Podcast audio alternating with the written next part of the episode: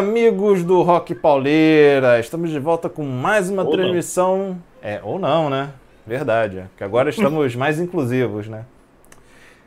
Mas pode ser bem amigos do Rock Pauleira ou não, é. Ah, bem, bem, eu gostei, gostei. Achei, Foi, boa ideia. achei mais ideia. inclusivo. Então vamos, É. vamos recomeçar. Peraí, deixa eu voltar a vinheta aqui. Não, mentira, mentira. Vamos começar de novo. Bem, amigos do Rock Pauleira ou não, estamos de volta com mais uma transmissão de Los Brabos Podcast. Segundona aí, dia 21 de dezembro de 2020. Ano que tem que acabar de uma vez por todas. E estamos Falta aí. só uma semana. Falta. Não, falta uma semana e meia, na real. É, uma semana. Uma semana, tá.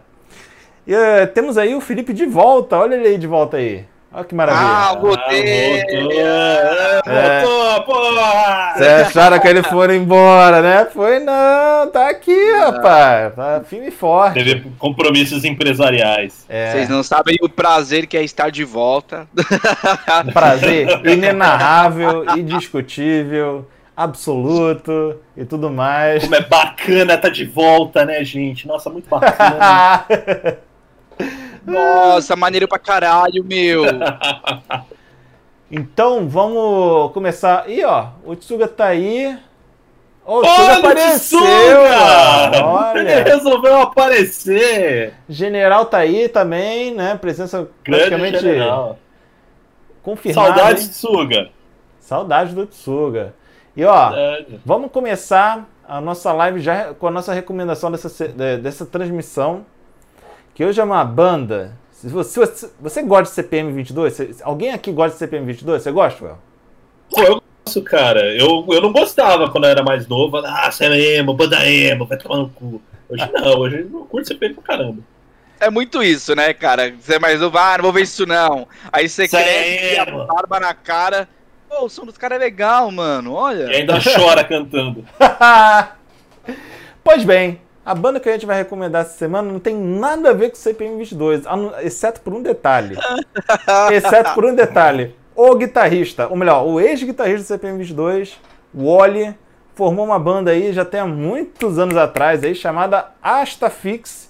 E é essa banda que a gente vai recomendar aí. Vamos fazer, soltar uma canjica aí de 10 segundinhos. pra Vocês terem noção do perigo. Segura aí, segura isso aí, ó, ó, ó, ó.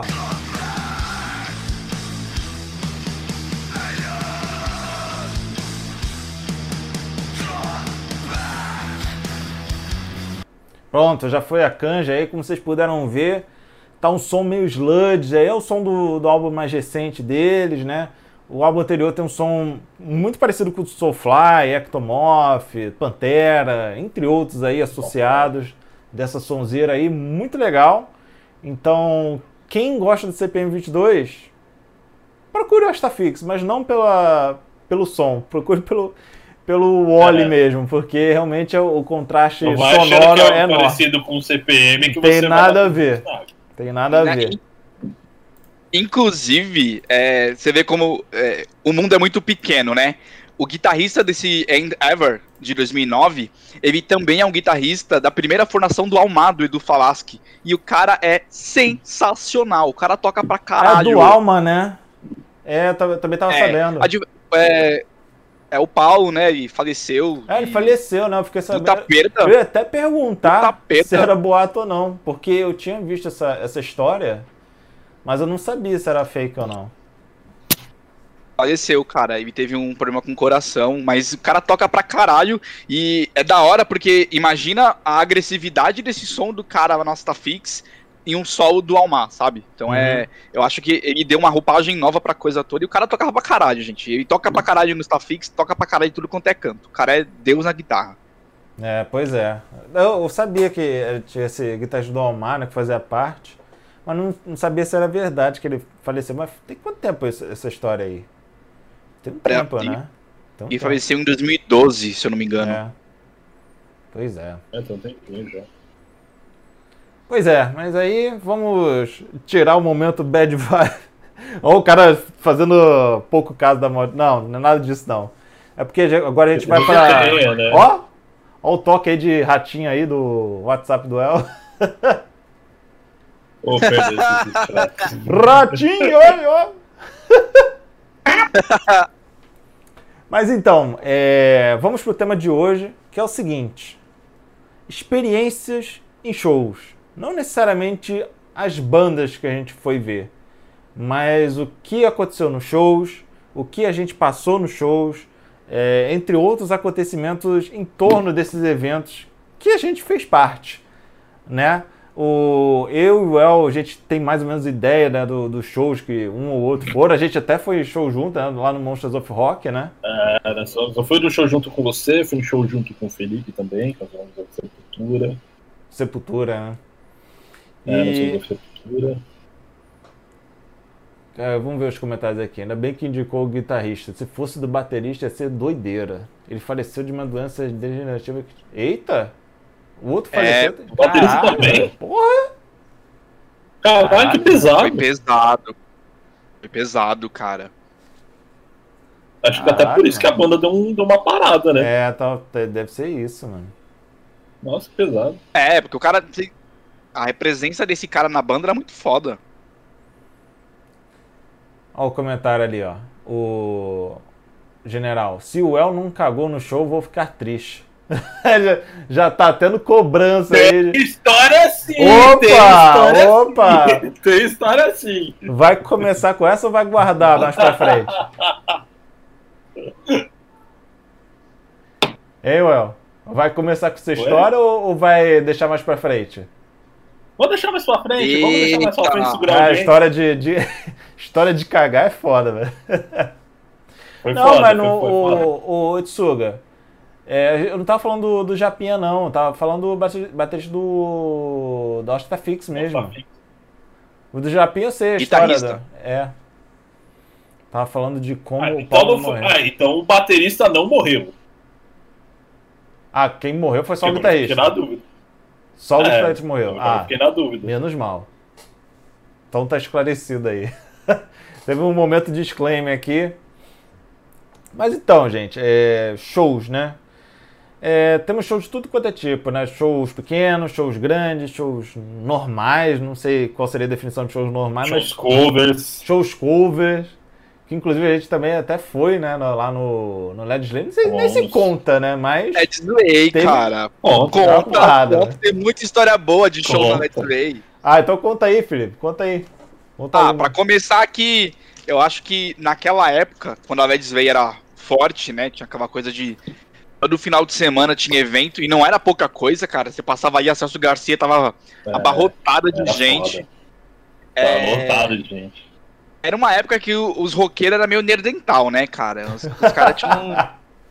Não, os caras tinham tinha claramente um problema aí. É, é, é o mesmo público que frequentava a galeria, que eu já falei aqui, que ficava te intimando sobre a sua camiseta da banda, sabe? Ah, e essa banda, e essa camiseta aí? E aí o cara te fazia uma pergunta da formação X de um, de um evento lá de 1940. Na Led Slay não era diferente. Essa, essa gente toda se aglomerava lá. E aí eu vi coisas muito tensas. Eu já vi. Tinha uma banda de Ozzy, acho que foi a. Não, não foi a Osmose. Foi uma banda cover de Ozzy. Uhum. E aí os caras, eles não tocaram nenhuma música inteira, o show inteiro. Eles fizeram um medley gigantesco, sabe? Hum. Eles começavam com a música, emendando em outra, emendando em outra, emendando em outra, emendando em outra, emendando em outra. E foi assim o show inteiro. Nossa, não E aí caiu a o dedo galera- não, mano. Mano, não.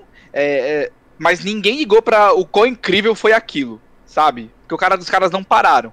Todo mundo ficou puto porque eles queriam ouvir a música inteira. e aí tacaram o sapato, começaram a vaiar o cara. Que isso, mano. Aí é foda. Foi, foi muito constrangedor, cara, muito constrangedor. A sorte É, dos hoje- caras é que não tinha como subir no palco da Led Zeppelin, porque era alto. Era altão, né? É. É só se Era fosse um, um senhor parkour, né, pra fazer isso, né? Mas sapato voando, teve vários aí. É, foi foda. Adidas. Desagradável. Nossa, o vocalista foi super profissional pra época, porque ele não se deixou abalar. A banda também, tipo, ninguém fez cara feia. Os caras tocaram e desceram do palco, foram embora, sabe? Pra, naquela época, todo mundo achou muito ruim. Mas hoje eu acharia do caralho, mano. Os caras também, tocaram. Eu acharia ao ótimo. fim, sem parar. Fizeram um puta medley da hora, com as melhores músicas do Ozzy. Então, Led Slay, cara, é... tem uma história muito boa lá. Então é isso aí. É, pelo que eu percebi Tem do histórias lá, É, Pelo lá. que eu percebi, percebo do ambiente quando eu fui lá, né? É, é- é tipo uma galeria do rock, mas com um- uma liberdade muito mais potencializada para acontecer de tudo. Era uma galeria do rock temática em cada final de semana. Assim. final de semana do New Metal, É. do hard rock, do metal, assim, era temática. E a vez que eu fui foi justamente a do New Metal e foi a última semana, né? Foi antes Foi, de foi o último portas. evento que teve na Let's Lay, cara. E aí, tipo, fecharam as portas. Foi. Caralho. Hoje, né, eu acho que, não acho que já construíram uns prédios lá lugar. Ah, já tá construído? É, A última vez que eu passei já tava construindo. Já. Nossa, que triste. Aí tá lá, É. con- condomínio Led Slayer. eles até tentaram Seria voltar. legal se botasse esse nome. Seria legal. Eles até tentaram voltar na, num espaço alugado na Penha, né? Mas não é a mesma perto, coisa. né? Perto, do, show- perto do, do metrô, né? Perto do Só metrô, mas Né? é. Eu, eu nem cheguei aí, cara. Falaram que tava bem merda lá. Uma pena, porque Led Slay foi. Assim. Eu acho que o primeiro, a primeira apresentação que eu vi na vida de alguma banda foi na Led Slay. Não, pra mim também. Acho que a Let's Lay marcou todo mundo. Aqui em São Paulo, né? Todo mundo, né? Ali no. no- sei lá, é que a Let's Lay é antiga, então, tipo, desde os anos 80, né? Existe a Let's Lay, se eu não me engano. Então marcou várias gerações, assim, tipo, gerações da década de 80, 90 e início dos anos 2000, né? Início e meio dos anos 2000 que começou a frequentar lá. Então, eu sou da geração, eu, você, é da geração do meio dos anos 2000 e começou a frequentar, né? Eu comecei aí, a primeira vez que eu fui foi em 2006. É, Foi eu, Felipe e mais uma. É, foi só eu e o Felipe. E aí a gente fez amizade com um cara lá que tava comprando, comprando pinga, sei lá. E eram dois caras, eu, o Felipe, aí tinha o Fábio, que, que a gente tem amizade até hoje, eu falo com ele até hoje. E um cara lá, acho que o nome dele era André, ele, ele se achava satanista, tá ligado? Então, Em 2005 botava vários Sempre bagulho de tem um no satã, rolê. não sei o quê. sempre É. Beelzebub, caralho. Falando, Caralho. Cara, na época eu ficava, nossa, mano, o cara é mó satanista, né? Nossa, mó rock and roll. Hoje eu olho e falo, nossa, mano, que mal bosta. É isso. E ele era meio, meio, meio esquisito das ideias. A mina, mina dele era mó esquisita também. Eu me lembro Mas- que eu me lembro que quando eu comecei a quando eu te conheci, Well, né, por causa da distância a gente não, não fazia rolê junto, mas eu vi que vocês toda hora postavam fotos de rolê na Led Slay, outros lugares também. Tribe. Tribe, né? E é tipo o, o que eu presenciei, né, quando eu fui ao vivo pela primeira vez, primeira e última vez, né, no Tá caso. legal. E aí quando eu Legal. cheguei, quando eu cheguei, já tinha feito muito tempo que vocês postavam aquelas fotos, tipo uns 5, 6 anos mais ou menos. Quando eu cheguei lá, É. a gente já, já era praticamente outras pessoas já, né? E aí quando a gente chegou É. lá, você até É falou, diferente. falou o seguinte: Nossa, olha só, passaram tantos anos e aqui tá todo mundo a mesma coisa, né? Eu, Caralho, aí quando eu vi o naipe do- da galera lá, eu, realmente, cara. Hoje em dia, nada. Hoje em dia, naquela época eu falando, hoje em dia eu realmente não, não teria nada a ver com esse pessoal aí, não teria nem Não, cara, não. E o, o que eu acho engraçado, assim, que eu acho é, curioso, é porque é, quando nós fomos aquela última vez, aquela galerinha que eu olhava e falava, olha essa galera, mano. Era eu em 2006, ainda pela primeira vez, tá ligado? Eu em 2006, 2007, curtindo pra caramba o rolê. Era eu. Só que na época eu era, era muito mais chatão, era muito mais ranzinho. Você olhava e falava, ai, olha essa galera. Nossa Olha esses adolescentes, olha que vergonha. esses adolescentes. Olha esses adolescentes, que vergonha. Mas eu era assim, eu fui igual a eles, tá ligado? E eu aproveitei pra cacete, eu me diverti pra cacete ali. Foi muito bom, sabe? Tem muita história da Leslie. E Casebre também, né, Well? Case... A Casebre eu fui pouco, porque o Casebre. O Casebre era mais tipo quando tinha um banda grande, né? Tocava. Pô, O Casebre Casebre, fui mais quando era banda grande. Cara, tem uma porrada de Casebre show eu assim, né? Aí em São coisa. Paulo. Tem. O Casebre era aquele que ficava em Itaquera, né? Não, pô, aí é Avenida Aricanduva. É, mas é perto do metrô Itaquera, né? O metrô mais perto era o Itaquera ali, o Casebre, não é? Não, pô, você tá confundindo com Aquários. Não, tem o Aquarius, eu sei. O Casebre que era, tipo, num lugar muito longe, que o metrô era longe, E era No meio do contramão nada. chegar lá, né? No Era meio do nada. Tanto é que tinha um monte de- Só tinha mato. Inclusive. Tanto é eu- que- eu uma história muito. É, fala, conta, fala que eu tenho uma história muito boa. Opa! A gente indo pro casebre. Gente, quem não conhece o casebre, o casebre ele fica na Avenida Aricanduva, se eu não me engano. E é um lugar totalmente ermo.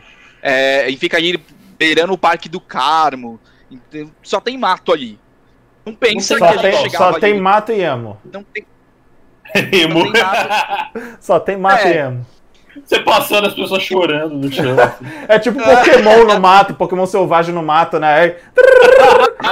É, O emo o emo selvagem apareceu. Why the emo appears?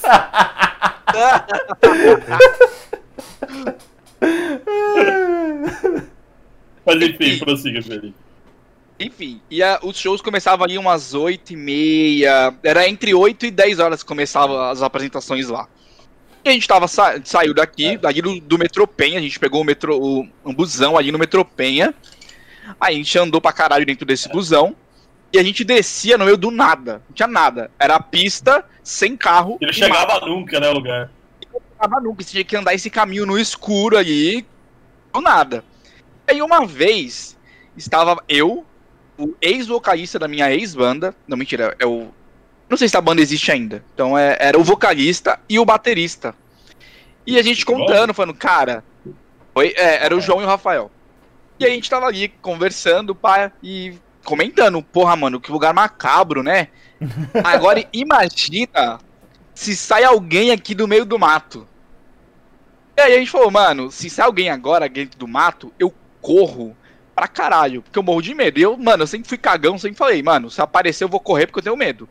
E os outros, nada, que isso, para, se aparecer a gente vai dar risada. Mano, a gente deu uns 10 passos, saiu um cara de dentro do meio do mato, do nada. É o Jason. Do nada. Os dois correram muito. Tipo.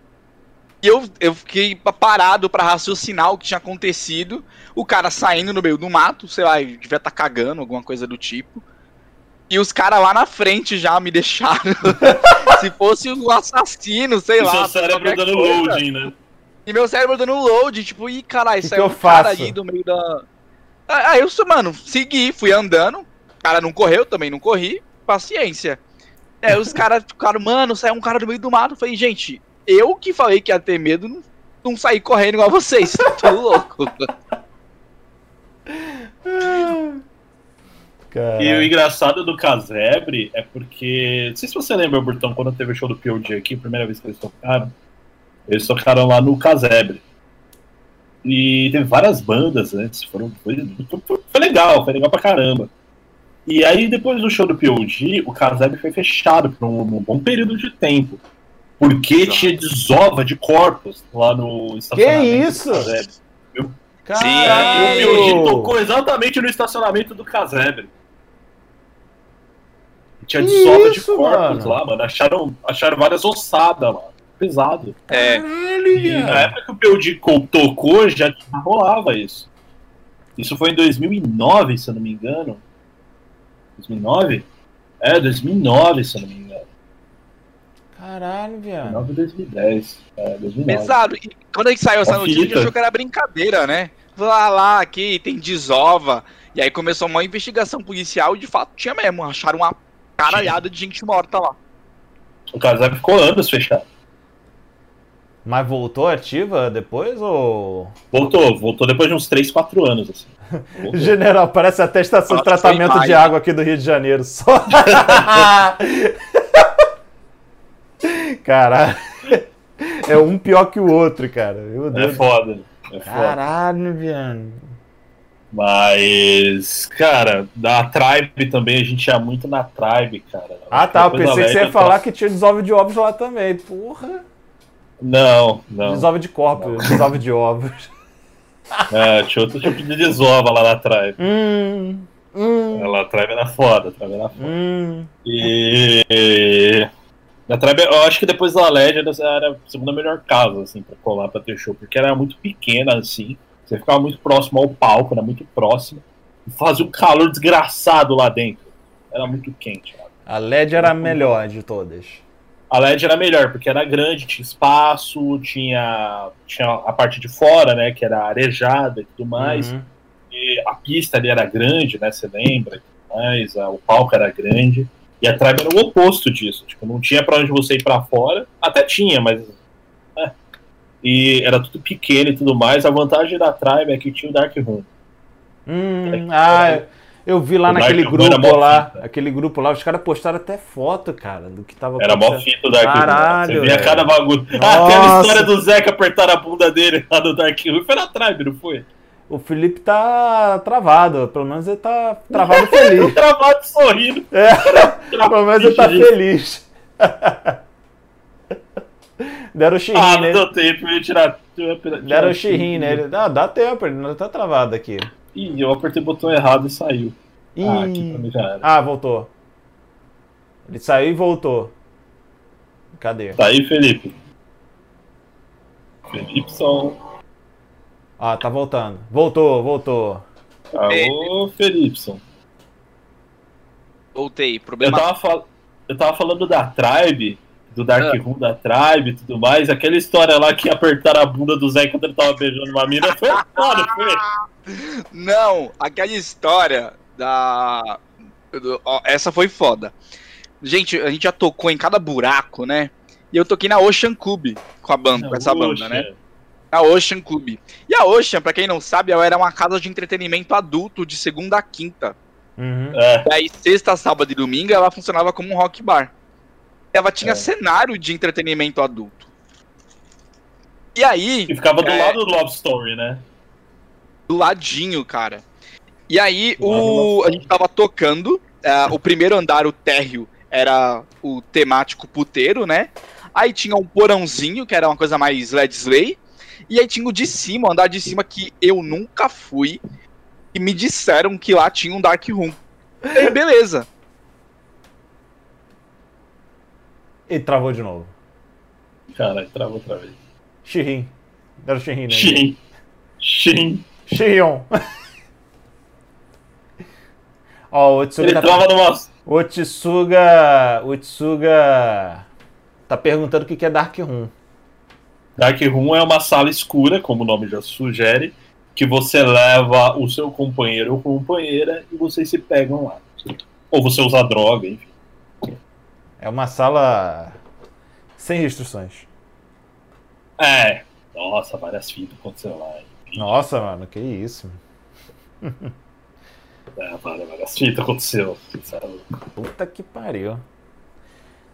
E... Mas a Tribe era legal por isso, por ela ser pequena e tudo mais, e tipo, você ficava muito próximo do palco, muito próximo das pessoas, assim, era legal. Isso nos shows, principalmente os shows eram bons, assim.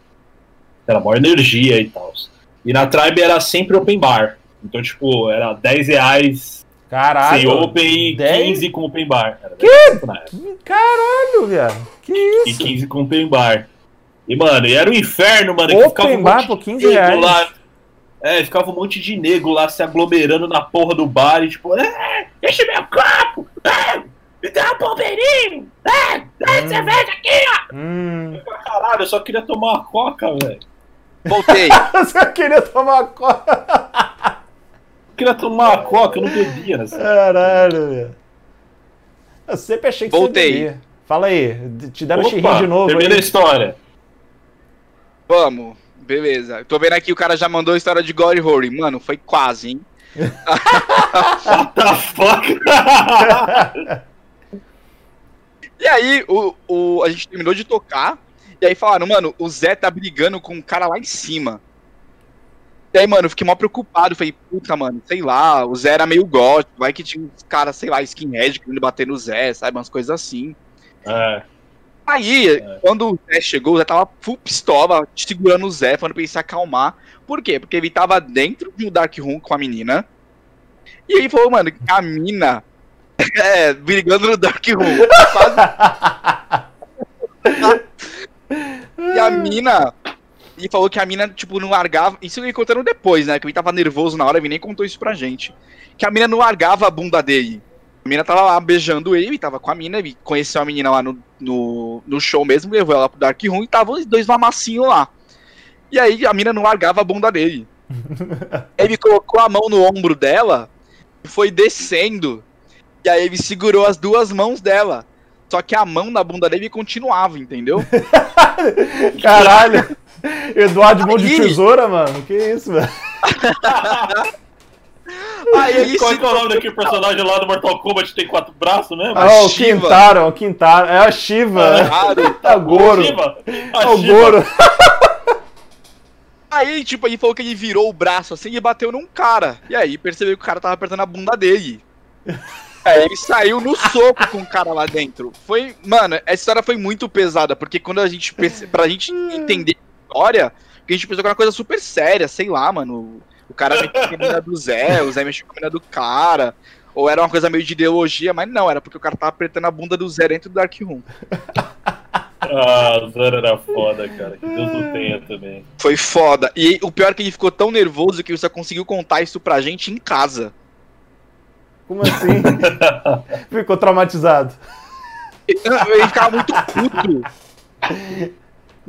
Ai, meu Eu Deus. lembro que o Zé zoava muito uma galera lá, não o Rafael, porque o Rafael não era emo, o Zé zoa- zoava muito uma galera lá na escola que era, que era emo. tá?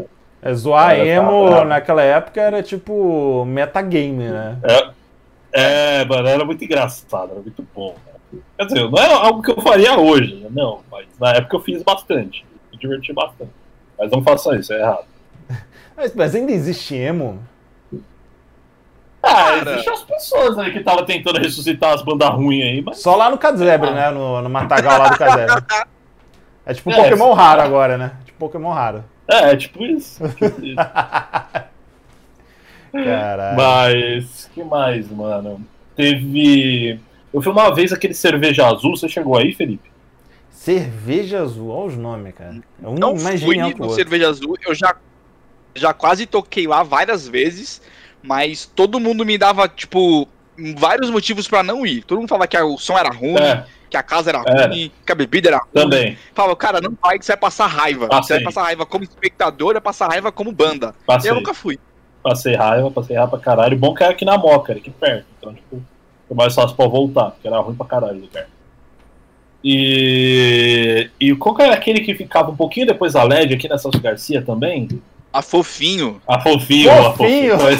A Fofinho tem história sempre- foda. Eu Fofinho sempre ri desse nome porque me fofinho. lembra o Digo, mano. Ô, Burtão, o bom da fofinho é que lá colava os glam rock. É, ali os era de hard rock que colava. Os cara de batom, oncinha, lencinho no pescoço. Cabelinho loiro E a- o grande. meu cabelinho des- é, descolorido, oxigenado. É, Mano, e meu sonho era ir na fofinho, só que ninguém ia comigo porque a, a galera com, que, and- que andava comigo era tudo trevosa. e Ah, eu tinha mano. maior bagulho de, ah, mano, eu não vou sozinho. Ah, não, não vou sozinho. Mas ia ser da hora, pô. Uma pegada bem anos 80, ia ser da hora. A fofinho ainda existe, não existe? Cara, eu acho que. Lionheart. Faz muito tempo que eu não passo por lá. Será será que Eu tenho uma história É, da Fofinho, bem mas acho que, mano, a É. a história que eu tenho da Fofinho, acho que não dá pra contar, velho. Não- não Deixa rola. pro pós-live. É, deixa falar. A Mas. fofinho ainda existe. Existe? Caralho. Caralho. mano, que da hora. Dona é uma casa antiga pra um caramba grande também, a evento. Fofinho. Passou a Antiga LED. pra caramba a Fofinho também. Passou, né? A LED ela encerrou as atividades, já tem quase 10 anos. Onde fica essa fofinha aí? Mano, é um pouquinho Cara, depois é na da Fundação LED. Garcia. É, Hum. é na mesma avenida Não, ali, só que é pô, mais pra é tão frente. Ah, não, ah, dá pra ir andando se você quiser. Hum, Você tá louco, Caralho. não. pô, o El é Ah, foda, cara. O El, o El é foda. Ele sempre fala que o negócio é pertinho, mas o negócio é tipo duas horas de distância. Eu me lembro que a primeira vez que eu fui pra São Paulo, eu, eu encontrei com ele, ah, vamos lá em casa. Ah, pô, é perto? A gente tava lá em Tatuapé, lembra? Eu tava lá naquele shopping lá. Aí você É, falou, não, é uns 15 minutinhos daqui. A gente pegou o ônibus. Porra, 45 minutos de viagem, viado. Porra, maluco. É 15 minutos você não tem, não tem trânsito, o Ah, ônibus não tá vazio, tinha, mano. não para no ponto. O ônibus foi a toda velocidade, mano. O O ônibus tava a toda velocidade. Caraca. Caraca, aí eu não confio no El pra ser GPS, não, meu irmão. Aí- Não, mas era uma época que eu falava que morava no Tatuapé, tá? Eu falava que morava no Cangaíba, que morava na eu falava que morava no Tatuapé. Na Penha. Onde você mora? Na Penha, na Penha, na Penha. É, Na Penha. teve uma vez que eu conhe- conheci uma, uma amiga, é, ela perguntou onde você mora? Ah, eu moro na Penha. Ah, lá, Penha, tipo Cangaíba, Danfer ou Penha mesmo? Falei, ah, então você já manja, você já manja moro. Eu falei, é é Penha no Danfer. Você tá ligada. Mas enfim, a Fofinho também era um lugar legal. Eu fui lá uma vez só. Mas era um lugar legal. Tinha mesa de sinuca, assim. Tinha um bar bem legal. O palco também era legal. A pista era legal. Parece fita ali daquela pista. E. Eu fui uma vez só, né? Então não sei, não sei avaliar melhor. Mas quando eu fui foi legal, foi divertido. Não tem o que reclamar da Fofinho. Ao contrário de cerveja azul, que foi ruim pra caralho. Cara, Tá falando nomes, bastante velho. dessas coisas pequenas, né? Desses shows pequenos. Agora Tem- falando de. Se Pode interromperam falar. aí, pode falar, meu. alguém fale. tá com delay Não, aqui. pode, mano. Felipe, Felipe pode prosseguir. É, tá- deve estar com delay aqui. Mas falando de show grande, o. Abaixa o som da TV e escuta pelo telefone. Aí a senhora, aí a senhora fica, que? Que? Que? Três horas de quê? Ah, Abaixa o som da TV e escuta pelo telefone. essa frase é muito clássica, mano. Só os anos 90 pra proporcionar uma frase dessas. Mas Saudade. enfim. é, o show do Iron Maiden de 2006 foi aqui no. Era na época do Palestra Itália ainda. Aí tava caindo motoró, choveu pra caralho. E tava todo mundo ali desolado, porque não tinha cobertura. E aí, na hora que a banda entrou, o Bruce Dixon entrou com um rodo, tirando água do palco. Cara, Tava fazendo um trampo de assistente de palco. tá Aquilo foi, foi impagável. Foi a melhor entrada de frontman que eu já vi na vida. O Bruce com um rodo, tirando água do palco com esses raios de fundo. Tirando o Rob Halford caindo da moto. Tadinho, mano, mas foi muito bom aquela queda dele. Sim. Eu me lembro do. Ah. Eu lembro que teve a. Que eu fui no show do Korn Black Label Society e o Ozzy. Primeiro tocou Black Label, que eu não Ah. conhecia, não conhecia na época, eu achei espetacular. Zack Wild mandou pra cacete no show. Porra, até me interessei pela banda depois do show. E até hoje curto e tal. Depois veio o Korn e depois veio o Ozzy. Aí, beleza. Teve lá as quase duas horas de show. Só que no final, cara, eles foram tocar Paranoid. E o Zack, né, ele chegou lá com a guitarra dele e tem aquela tradição, né, de deixar o pessoal do, da plateia tocar, né, na, na guitarra dele e tal. O problema, meu amigo, é que a guitarra, ela simplesmente ela foi sugada pelas mãos e ela voltou para as mãos dele com o braço quebrado. E o cara O simplesmente... cara vai fazer isso no Rio de Janeiro, velho. E o cara simplesmente sai do palco, deixando o resto da banda tocando a música lá, sem guitarrista, e o show acaba naquele momento. Caralho, Que mano. Olha a ideia que ele foi ter no Rio de Janeiro, tá ligado? Pois é. E, teve, e rolou uma comoção depois no, no Orkut, então, rolou uma discussão seríssima. Não, pessoas falando o Zé que fez o certo, quem estava errado na história. Rolou uma problematização, quase um- um- uma, uma matéria de G1, entendeu? Cara, foi dramático aquilo. Vai falando, ah, mas o povo de São Paulo é mais educado, não aconteceu isso lá. Não, mas não, não sei o quê. blá, blá, blá, blá. Caraca, eu fiquei lendo aquilo, eu ficava, eu ficava. Cara, eu ficava vesgo, só de ler tanta asneira que falavam, cara. Ficava Brian. Mas que Ficava foi engra... Mas que foi engraçado, engraçado, engraçado agora, né? Que passaram anos, né? de- Depois do show. Mas na hora foi tenso. O semblante, né, a pose que ele fez na hora que ele pegou a guitarra quebrada. Eu tava, eu tava um, pouco, um pouco longe, né? Mas deu pra sentir o rosto dele. O semblante decepcionado, sabe? Tipo, mano, o que, que eu vim fazer nesse país, entendeu? E o cara meteu Isso o nunca pé. aconteceu comigo antes, né? É. Nunca mais foi Mas isso. eu lembro desse show, eu lembro desse show que teve aqui em São Paulo, também foi no, no antigo Palestra Itália, que rolou. Porque eu cheguei na porta, eu tava com a Carla e com a Nathalie. Cheguei na porta, eu, eu pensei em falar, ah, você pode fazer um rateio pra tentar entrar.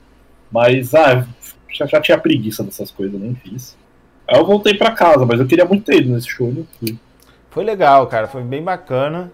É, eu confesso que eu tinha ido pelo Korn e pelo Ozzy também, né? É, Mas é, o, que, o que mais me surpreendeu foi o Black Label Society. Me, foi uma surpresa muito boa, assim.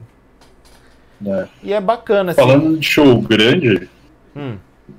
Pode falar. Não, De- pode. depois eu retomo, mas pode falar. não conclui. Não, não, agora eu não quero mais falar. Tô de mal. Perdão. não, pode falar, Mas- cara. Pode falar. Falando de show grande, o primeiro que eu fui foi do Sepultura, cara. Foi no. Via Funchal. Acho que não existe mais essa casa. Não. Era, era ali na Barra Funda, né?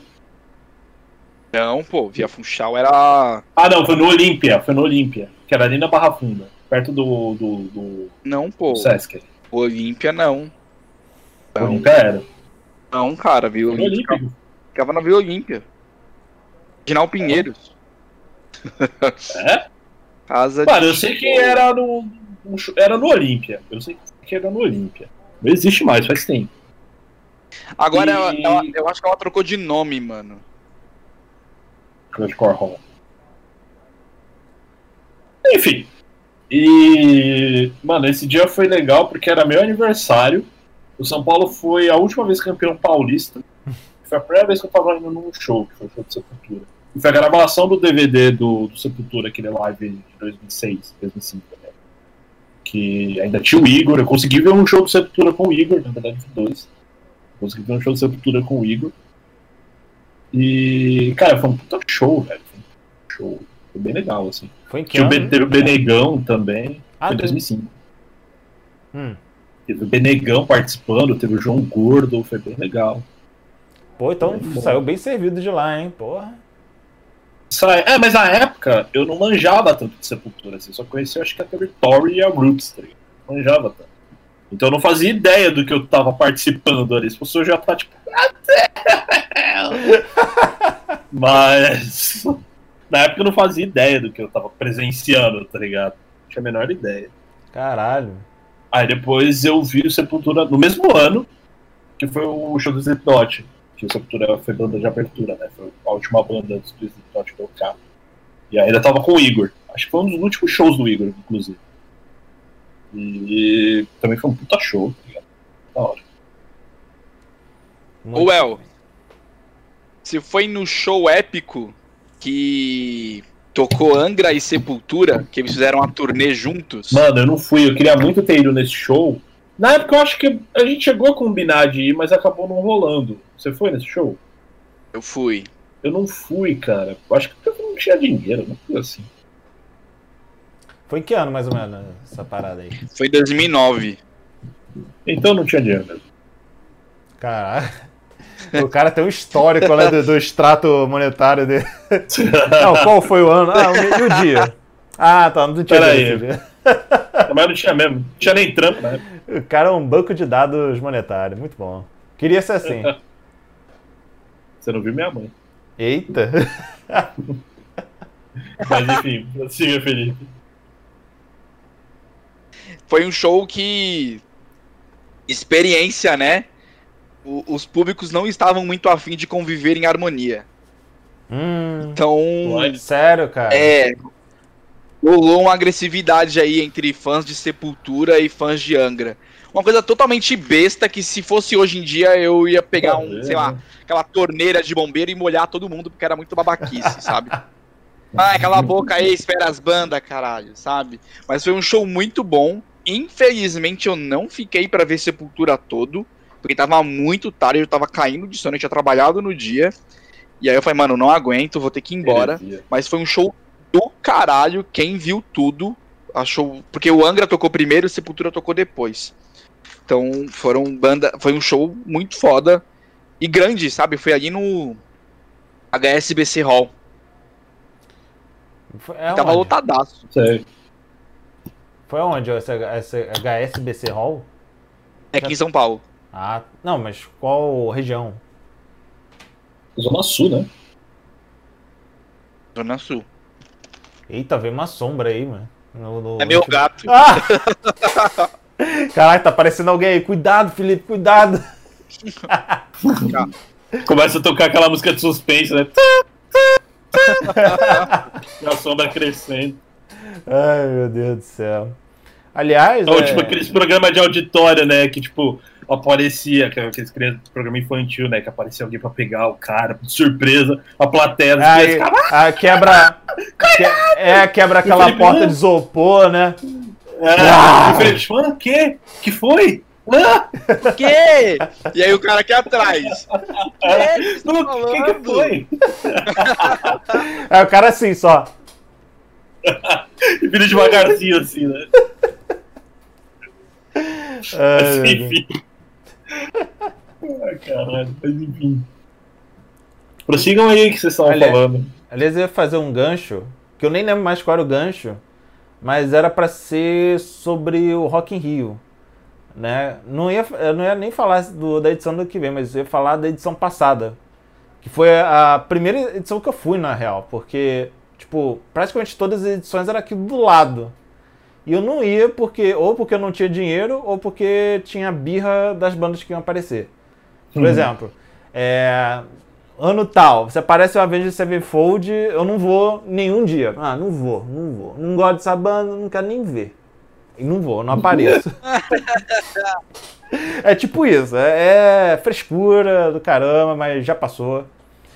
E aí é o seguinte, essa edição eu resolvi ir é, porque tinham coisas que eu gostava, tipo Full Fighters. É, e, e, mais também pelo negócio do meme, né? Do Juninho Gruvador com o Tenacious D, né? Tanto é que eu encontrei com o próprio Juninho Gruvador no meio do, do bagulho lá, o cara tava apressado lá, e tinha uns outros caras lá atrás e tal. Esba mas eu esbarrei com ele. Mas o que eu ia dizer é o seguinte. Mas o que eu ia dizer é, era o seguinte, cara, é, é que quando eu fui lá, ano passado, eu percebi que, tipo, toda aquela birra que eu tinha só por causa de uma banda ou duas é, é, é pura bobagem, entendeu? Porque quando você vai lá, é, não se resume só ao palco Sunset ou ao palco Mundo. Tem tipo um monte de outros palcos com bandas de diferentes estilos. Eu visitei todos os palcos praticamente. E, e lá eu conheci muitas bandas legais, tipo Bullet Bane, que eu recomendei semana passada. Teve o Pouto Nulo no Céu, que eu adoro. Nossa, ruim do caralho, pelo amor de Deus. Cara, e eu, curti muito esses shows. Teve show do, do Brasa também, que eu também não conhecia, que era daqueles membros lá do Forfã. Tinha show de, de rap. Tinha, tinha de tudo, cara. Tinha, tinha show de tudo. Tinha até banda asiática, mano. Tipo, sei lá, acho que era K-pop, mano. Mas eu curti, mas eu curti. E eu digo o seguinte, cara. Eu digo o seguinte, cara. É, é, é uma, era uma perda de tempo, todo esse, esse raciocínio. E eu iria de novo pelo Rock, pro Rock in Rio pela experiência que ele proporciona, porque não é só show. Tem um monte de coisa lá que dá para curtir assim a rodo.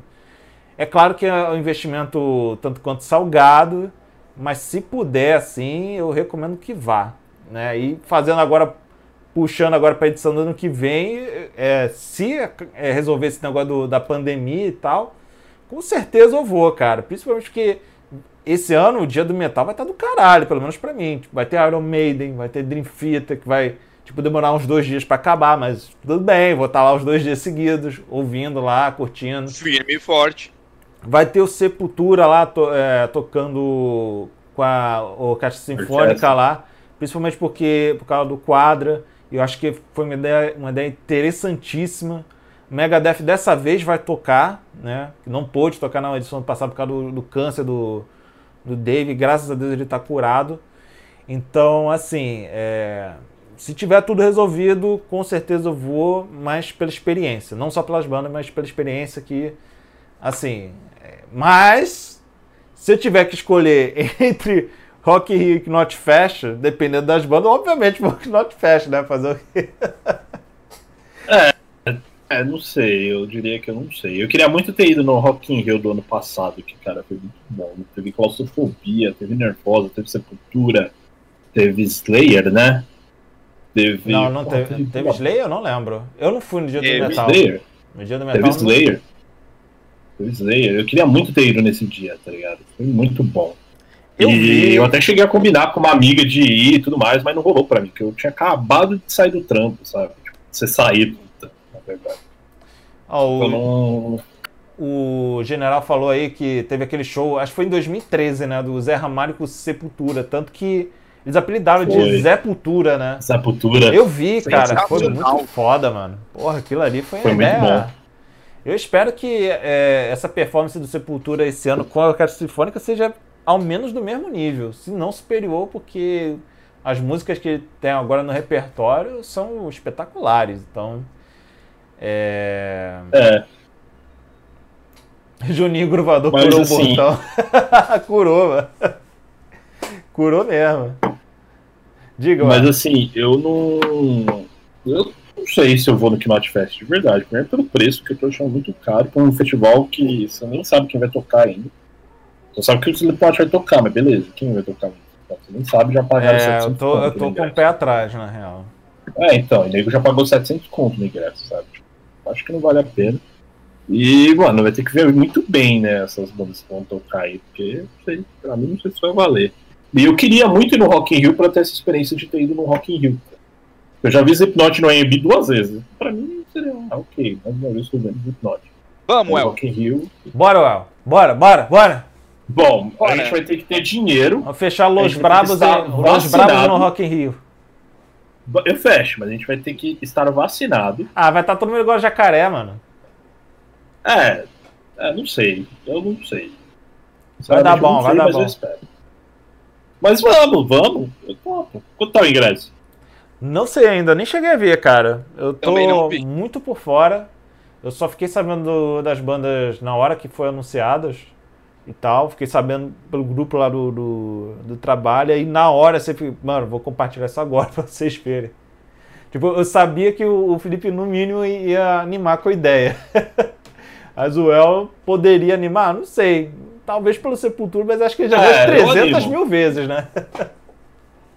Não, eu iria. Eu iria até pela experiência de ir no Rock in Rio, assim. que Eu acho legal. É, e realmente. a Mariana também quer ir pra ir no dia do pop lá, enfim. É, essa, essa E- parada do Rock in Rio mudou minha ideia completamente, mano, so- sobre o evento. É, então, então. Eu também. Eu também achava, né, na época, anos atrás, eu achava, ah, Rock in Rio, porra, só tem que tocar rock, meu. É, eu também Só era banda assim, pauleira, É, Rock, o nome do evento é Rock in Rio, por que que vai tocar pop, porra? Muda o nome pra aí, Pop tá in? Rio. como assim, Ivete Podia- Sangalo, Cláudia Leite? Pff, Rock in Rio? Não, jamais. Pô, hoje em dia, assim, sei lá, fechar um set list com Negritude Júnior, Catinguele e, E o- sei lá, mano, Jorge Benjor, eu vou preferir nesse dia do que no dia do metal. Com participação especial do Soueto, talvez, quem sabe. Nossa, suave, eu vou suave. É, porque... Raça negra, hein? Mas eu acho que essa mentalidade meio que já desapareceu, né? Eu sinto que ninguém mais fala nisso do, do Rock in Rio, é, ser- ter que ser só rock. Porque Mas aí quando os tiozão Whiplash lá ainda que fala. Ah, mas aí é outra história. Aí é a galera que fica presa no tempo É, e tudo mais. Me lembra até ah, aqueles boom lá que foram no show do Greta Van Fleet, que foi ano passado. Eu até te contei, Val. Que quando eu Uhum. fui no show, mano, foi lá no. Acho que foi no Circo Voador, se não me engano. Não lembro. Fui lá no show, os caras arrebentando. Assim, foi espetacular a performance. O show foi incrível. E aí tinha um trio de boomers na minha frente, cara, altões.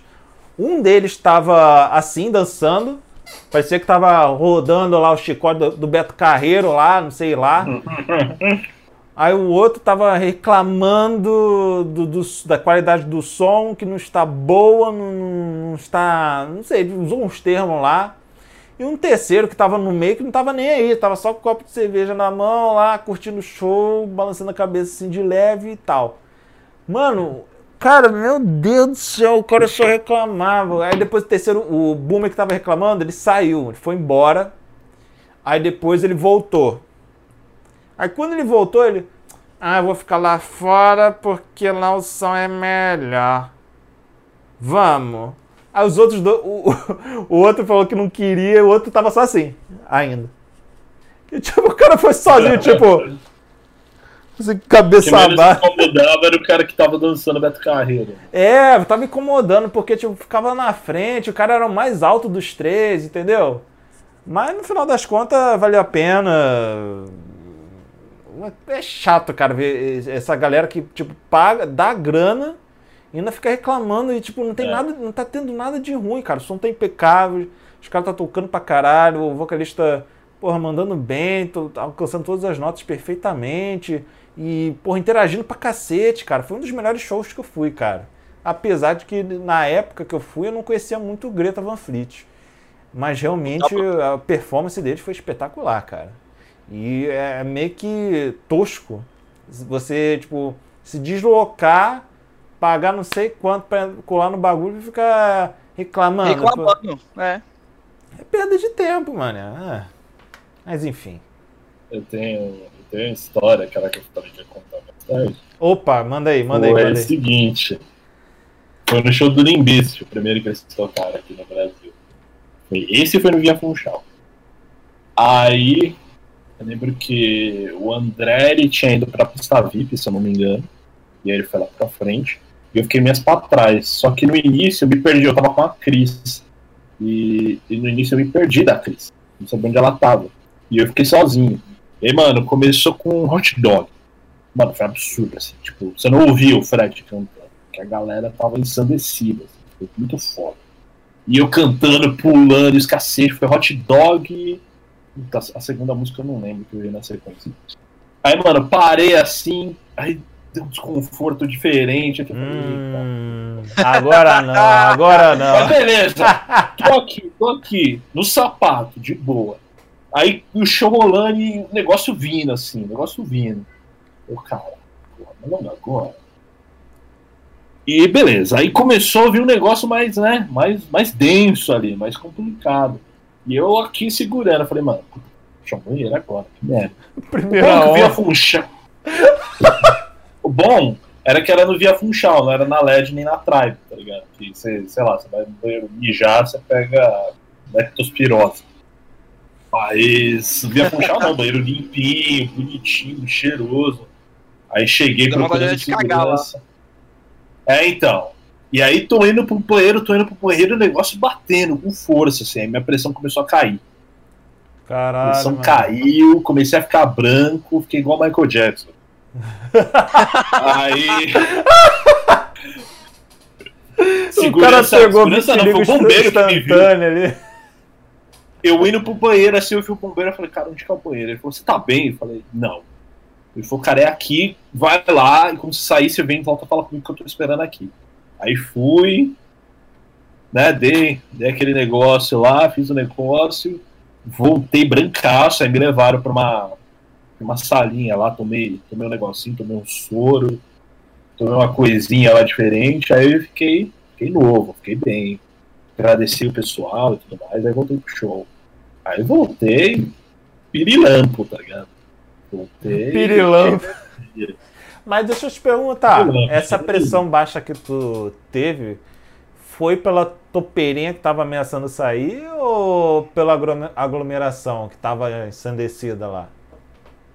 Eu acho que foi pela aglomeração e porque eu tava. Mano, eu fui junto com a galera, comecei a pular pra caralho. Tipo, mano, eu tava realmente ciscando. Toda aquela energia que a gente gastava nos shows covers, eu tava gastando em dobro no show do Limbistic. Mano, era uma das minhas bandas preferidas. Eu tava vendo ali na minha frente, tipo, esperei por anos, assim, tá ligado? E eu tava vendo a formação original ali na minha frente e, cara. Aí eu comecei a pular e ciscava, e berrava, e não sei o que, cantava pra caralho. Aí passou umas três, quatro músicas, aí bateu, mano. Bateu. A pressão, virei, Ma- virei Michael Jackson. A cara do Felipe cagar. congelado agora. Parece que bateu também. É, bateu no Felipe, ó, vai subir a nave. Aí Subiu virei a- Michael Jackson. Aí uma expressão que eu tinha com uma ex aí, que quando, quando eu dava ruim, a gente falou, subiu a nave, hein? Mas enfim. Aí, mano, fiquei ruim pra cacete, mas depois passou, tá ligado? Mas foi muito memorável esse dia, por quê? Porque eu ainda consegui voltar, tipo, no meio do show, assim, eu consegui ouvir umas músicas né, lá do ambulatório que eu tava e tal. E aí eu voltei no meio do show, achei a Cris. E, cara, foi muito louco, porque acabou o show e tudo mais. Tinha o JP que tava com a gente, não sei se você conhece, o JP Zuri. O JP, JP. Não o Amaral, o JP Ah, tá, Zuri. outro JP. Não, não conheço não. Ele tava com a gente também. Aí, tipo, nós saímos. Aí, tipo, tinha todo mundo. Era uma saída pra esquerda que ia quase ninguém, assim. Ia pra direita, que dava pra uma avenida e todo mundo tava indo pra lá. Aí eu não sei por que o André, a gente falou, ah, vamos por aqui. E eu e o André, nós fomos pra esquerda. E aí nós fomos pra esquerda, entramos numa rua esquerda também, saímos na lateral, assim, da casa do show. Aí tinha, tipo, umas quatro pessoas paradas, assim, tipo, na, no estacionamento da lateral, né, que é onde entra equipamento e tal. Uhum. A gente teve a ideia, porque a, a gente tava pensando em ir pro hotel, pra ver se encontrava os caras e dava uma tietada, tá ligado? Esse hotel tava perto. Tanto que a gente perguntou pro, pro Fábio, o Fábio do. do. Mentira! Aí a gente O perguntou Fábio? pro Fábio. Ai, meu Aí a gente Deus! perguntou pro Fábio Ah, a meu banda tava hospedada. Eles falaram que ele falou que tava no Hilton, lá no Morumbi. E o show foi lá, é lá próximo. Ele reconheceu vocês? Não, né? Não, não. Caraca, não que susto. Mas Essa a gente perguntou pro. Fábio. Mano, eu troquei uma ideia com o Fábio, esse parei nem sabe, caralho. aí. Aí nós, cara, a gente ia pro hotel, aí eu não sei porquê, eu a gente teve a ideia também de parar e perguntar o que a galera tava esperando. Tipo, do nada, ninguém faz isso. Aí a gente falou, cara, o que vocês estão esperando aí? Cara, os caras vão sair daqui a pouco, o Fred, o Fred e o Wes vão sair daqui a pouco aqui. Mas é aqui mesmo que a gente vai ficar? aí. Aí o André ficamos lá esperando junto com eles. Aí passou uns 10 minutos assim. Aí um cara abriu a porta, deu Hi guys. Aí, mano, saiu o Wes sozinho, tá ligado? Sem Sozinho, mais sem ninguém. menos. Sozinho. Que isso, cara? Falei, meu Deus, é o Wes Borland, cara. E aí ele veio, tipo, um moleque, tipo, pirilampo também, correndo assim pra falar com a gente e tal. Ele parou, tirou foto, deu um autógrafo, tem um autógrafo dele guardado foda, mano. conversou com a gente e tal. Eu até falei, cara, não demora mais 10 anos pra vir pra cá, não, porra. Ele falou, não, não vamos demorar mais esse tempo, não. Foi bom pra caralho o show. Caralho. Aí a gente ia tentar até uma foto, tipo, o Wes, assim, tipo, dando uma risadinha, eu dando uma risada e o André, tipo, falando com ele. Aí o André colocou a gente chamando o Wes pro rolê. Eu vi, eu vi essas fotos. Cara, É. muito maneiro, cara. E, e- Mano, e foi de- muito da hora. e pior que eles realmente não demoraram 10 anos. Não, não. Eles vieram, tipo, dois anos depois, né? Logo no Monsters of Rock.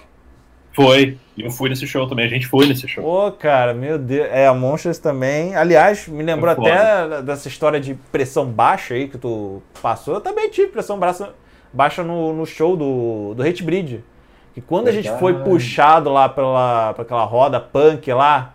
Ali Que tava Eu fugida. nem sei, nem sei como a gente entrou. Eu vi que você entrou e de repente eu também fui puxado. E a gente tava lá, eu encontrei o Diego no meio do, do bagulho, cumprimentei Você ele. cumprimentou né, Cumprimentei ele, ele me empurrou, aí a gente continuou e eu fiquei, mano, como eu vou embora daqui, mano? Como eu vou embora daqui?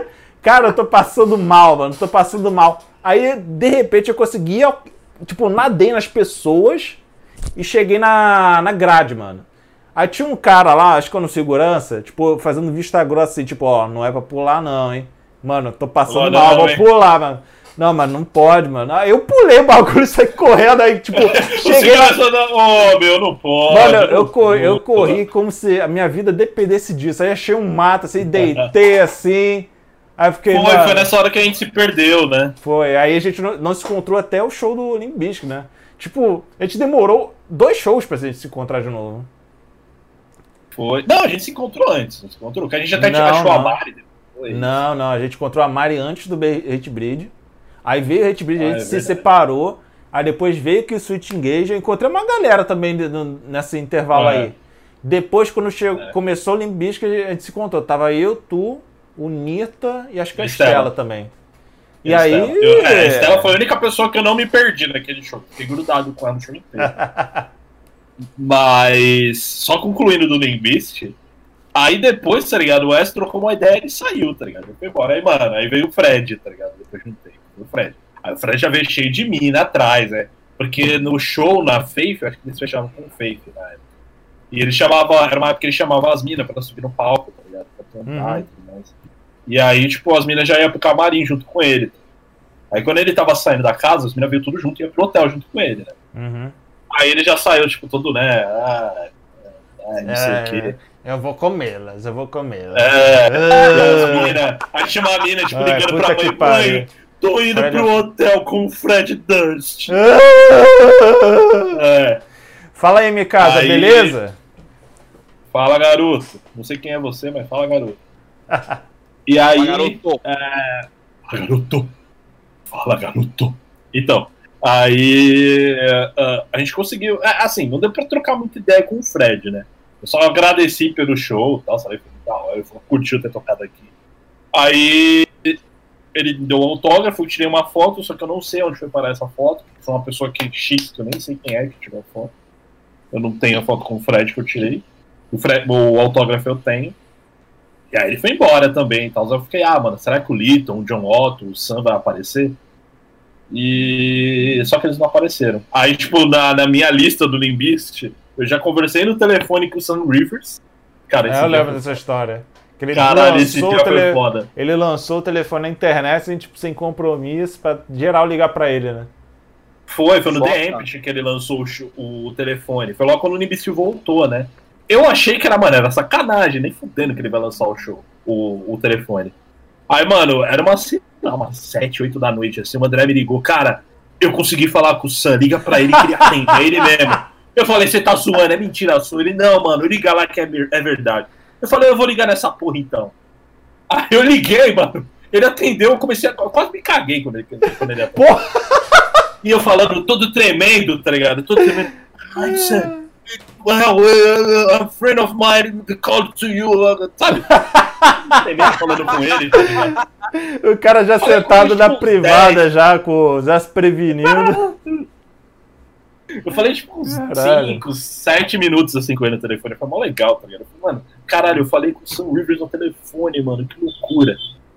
E eu tenho o DJ Lito como amigo no Facebook. E ele me segue no Instagram. Hum, Influencer. Só falta, só falta o John Otto, cara. Eu não tenho nenhum tipo de vínculo com o John Otto aí. o Giotto eu acho que é o membro mais reservado de todos, né? Ele é, não é mais. Ele é primo É. do Sam, né? É o primo do Sam. É, Mas enfim, essa foi a minha história aí no show do Invest. O dia que eu quase me caguei nas calças no show. eu acho que você tem um problema com. eu Acho que seu aparelho digestivo tem um problema com o Limp Bizkit, hein? Eu acho que meu aparelho digestivo tem um problema com qualquer situação que seja inesperada ou que eu esteja esperando demais. E aí ele fala, hum, eu acho que é uma boa hora pra você ter vontade de cagar, não é mesmo? E aí que é a coisa da merda. Tipo, por exemplo, antes de uma entrevista, tá ligado? Você tá lá esperando a entrevista. E aí eu acho que ele bate e fala, hum, e se você ficar com vontade de cagar agora, antes da entrevista? Seria bom, né? antes de um. Antigamente, antes de um date, cara, era batata. Hum, você vai encontrar a mina, né? Seria bom se você desse uma cagada no meio do date, não seria? Olha o comentário do É um general ali, inferno ó. O é um influencer foda, só não é super famoso porque não abriu o canal de ASMR ainda. Aí, ó. um dia eu abro esse canal. É. Porque eu Abra, por favor. Faça esse favor para a sociedade que necessitamos. farei. E aí, Felipe, conta uma experiência sua em show. Cara, teve essa do Angra, que foi legal. Teve a do Iron Maiden, que foi muito foda. Eu acho de cagar em show eu nunca tive. Eu meio que esqueço de cagar. Que cagar é algo natural nos shows, então não rola. Pra mim é o contrário. Deixa eu ver. Teve, ah, eu acho que foi o um dos momentos mais fodas. Tem, eu lembrei de dois momentos agora muito bons. Um dos foi se, eu acho que se ninguém percebeu ainda, eu vou falar, eu sou mega fã do Angra e do Edu Falaschi, principalmente, tá? Sério? Oh, meu Deus! Ora, Oh. revelação cara. Momento Caraca. de revelação. 2020 terminou com essa notícia, meu Deus! Bomba! Cara, logo no na, no- na turnê do segundo álbum do Almar, eu fui. Tipo, cara, era, pra mim era inadmissível não ir. E aí o Almar tocou, foi no, no manifesto.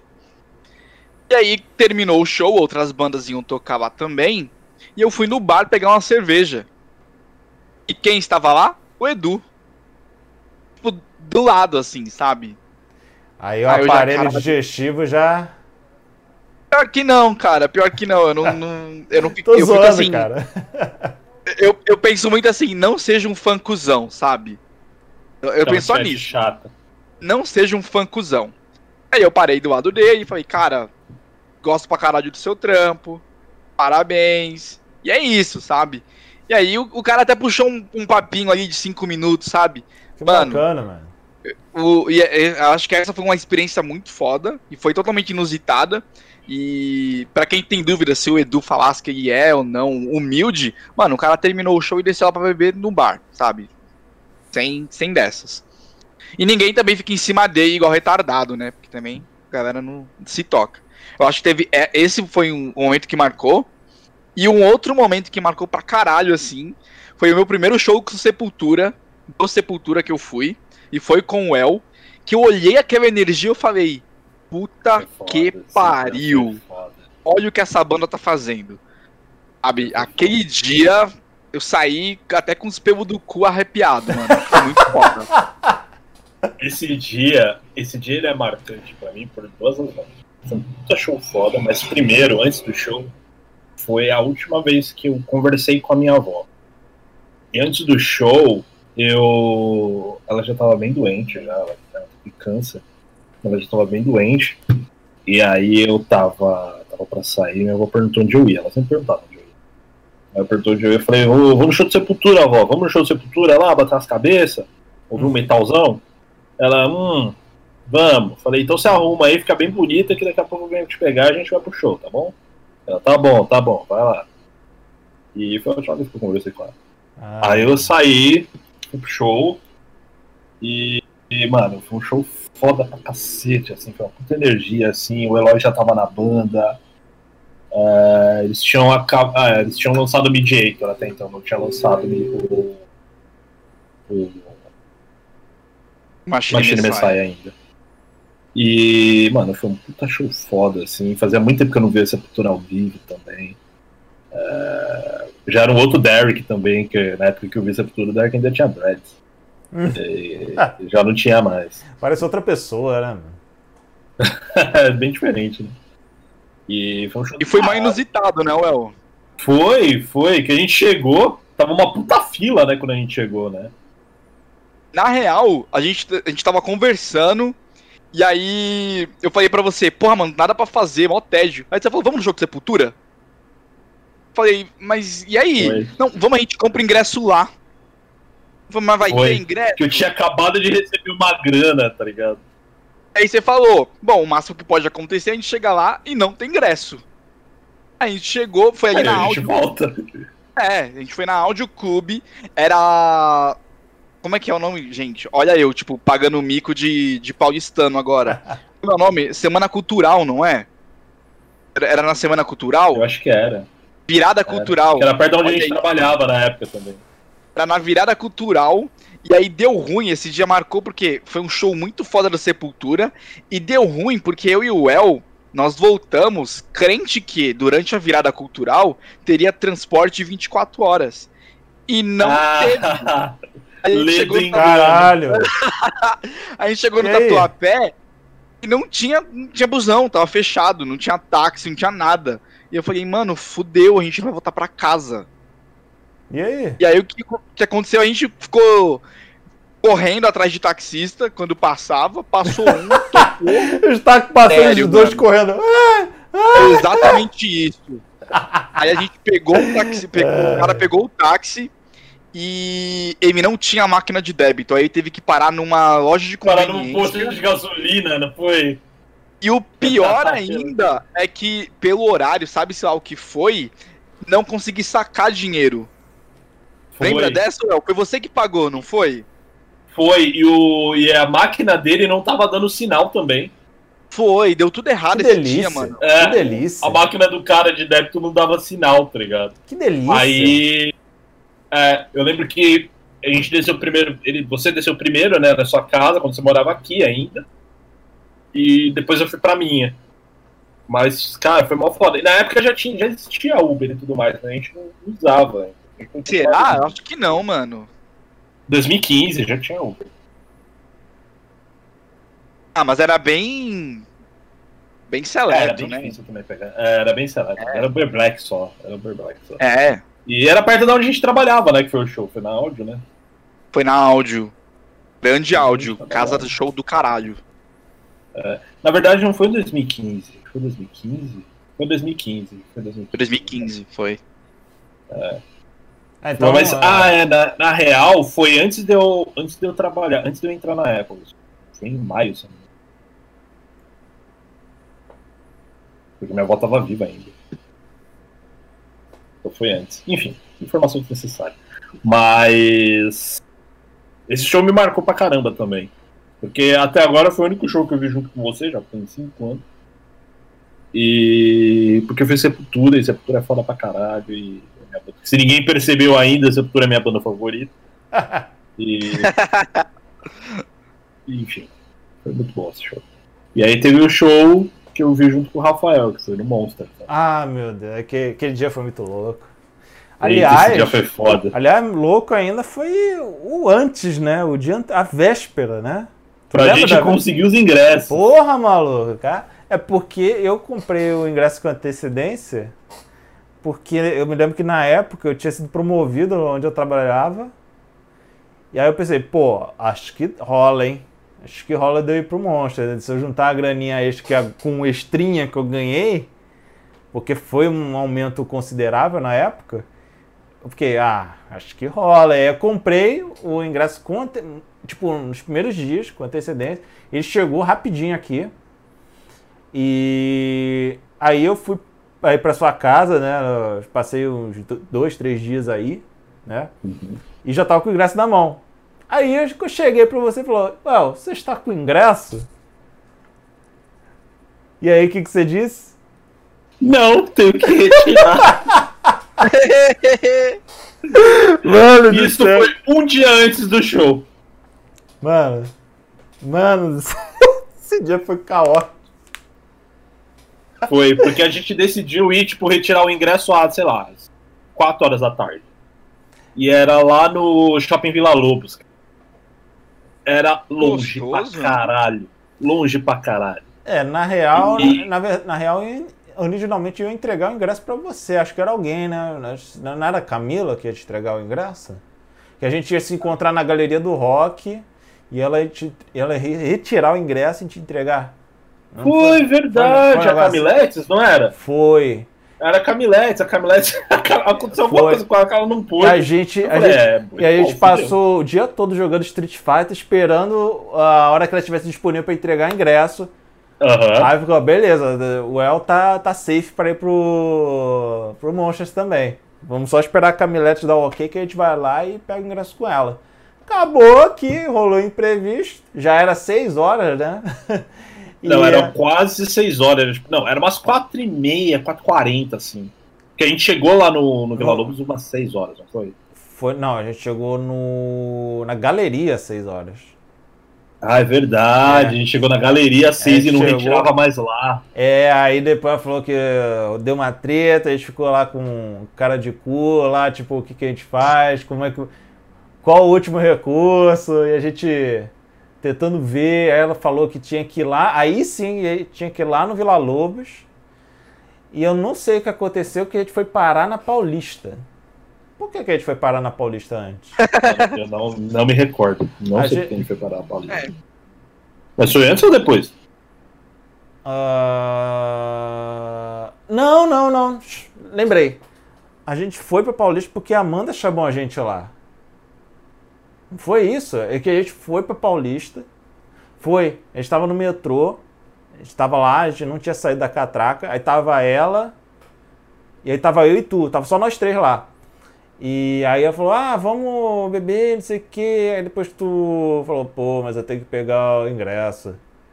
Aí depois ela falou, ah, você vai com ele, Rafa? Eu fiquei tipo, mano, eu fiquei olhando pro lado pro outro, fiquei, mano, com quem eu vou, mano? Olha que decisão Eu até difícil. falei, não, pode ficar, Não eu vou lá e pego. Eu fiquei tipo, não me faça escolher.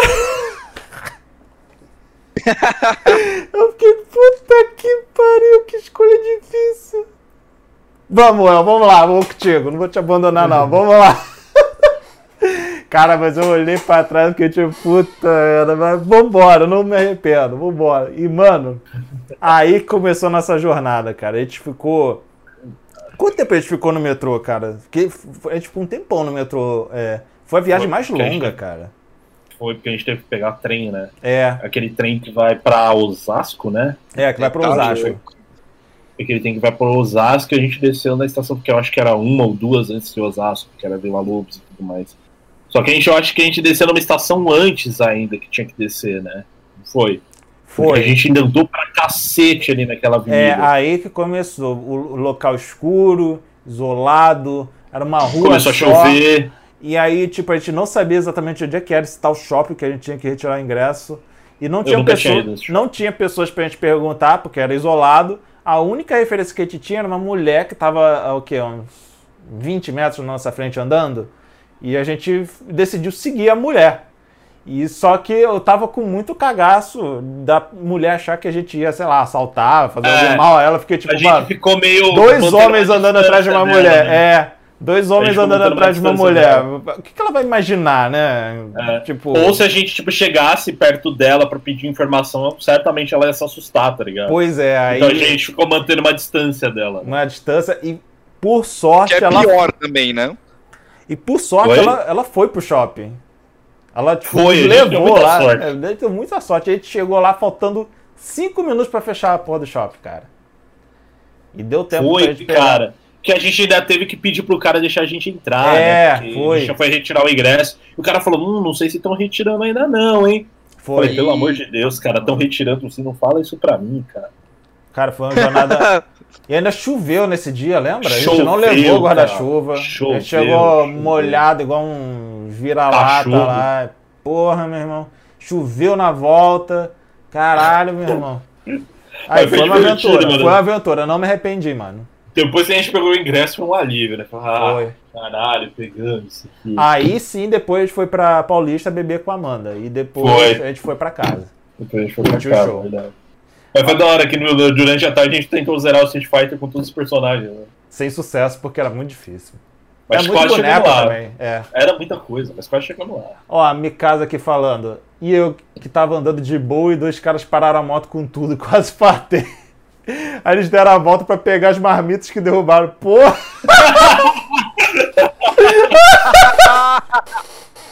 Não, a gente não vai te assaltar, não. Caiu a marmita ali, só vamos pegar. Vamos pegar rapidinho aqui, calma aí. Caralho, Nossa. meu irmão. Isso me lembrou uma história. Teve um, um show de umas bandas, cara, eu não lembro que banda que era. Era Pitch. Eu fui ver Pitch no, no Parque da Juventude.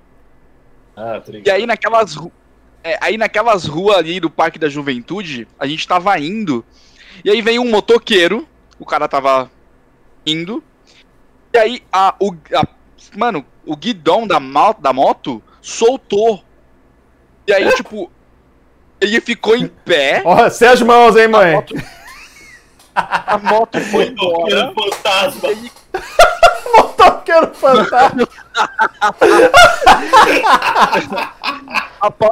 Mano, a moto quebrou no meio, sabe? Foi a parte da frente pro lado e a parte de trás ficou. E o cara ficou. Ele caiu, tipo, em pé, assim, segurando o guidão. Mano, foi um bagulho muito foda. E, e- ele ficou, tipo, pro nada, assim, tipo. Nem ele entendeu. Uma hora ele tava dirigindo e na outra ele apareceu no chão, sabe? É tipo a, Parecia bug de jogo, tá ligado? esse bug do Cyberpunk, né? aquilo. É bug de Cyberpunk, mano. Ou então aquelas animações do Hanna-Barbera que explode bagulho, aí tipo os caras continuam andando assim, tipo... Os caras tudo preto, né? Caralho. Foi basicamente isso. É maravilhoso, cara. Ai, meu Deus. Mas, mas voltando no Monsters, e foi legal pra caramba, porque aí depois a gente encontrou o Digo na, na estação, né, no dia do show. Foi, a gente trocou uma ideia com ele. meu. Aí você foi com o Digo pra lá, né? Eu fui encontrar o Felipe na casa dele. Não, fomos todos juntos, na real. Não, eu fui encontrar o Felipe na casa dele. Foi? Ah, eu acho que eu fui com o. Digo, porque depois eu, com o encon- Digo. eu encontrei com o Du, depois com a Amanda e acho que uma outra pessoa que eu não lembro quem é. Mas foi É. nós cinco. Você foi com o Felipe. É, É, depois a gente tinha ido de, de carro pro bagulho lá e a gente se encontrou logo na entrada. Tanto que a Mariana tava lá também. Mariana, Estela, a foi, Cris. foi. E o, eu fui encontrar com o Felipe, o Felipe tinha passado muito mal nos dias anteriores. Ele, tava, tipo, ele, ele foi, chegou aí pro hospital, tá? Tava muito mal. Ele falou, não, eu vou, eu vou, eu vou. Eu falei, mano, você não tá com condição de ir. Não, eu vou, eu vou. Eu fui encontrar com ele pra ver se ele tava bem mesmo pra ir e tudo mais. Aí ele tava, tá ligado? E nós É, ele fomos. parecia bem, na, na- parece É. que curou na hora que chegou lá, né? e, mano, eu lembro da roda do Hate Bridge, porque foi um bagulho muito louco, assim. O pau tava torando na roda. Eu lembro de um, de um- de um maluco que era tipo neguinho que nem, negão que nem eu, assim. Tava com uma- ele tava sem camisa e com uma mochila preta. Você lembra dele? Eu vi. Ele era magrelinho, assim, velho. E, e teve uma hora que eu tava na roda, o pau torando ali. parecia Mano, o Sagat de mochila, uma mistura de Sagat Parece um Mark- sagate de É o mochila. Sagat com Mark Rizzo, né? Um negócio assim, né? E aí teve uma hora que o pau torando ali, mano, eu só vejo um puta de um bração descendo na minha direção, assim. Quando eu olho é o braço do Fernando Scheffer lá, o, o baterista do Endra, do, do Worst. Caralho! E, mano, eu olho é o braço dele descendo na minha direção, eu falei, fudeu.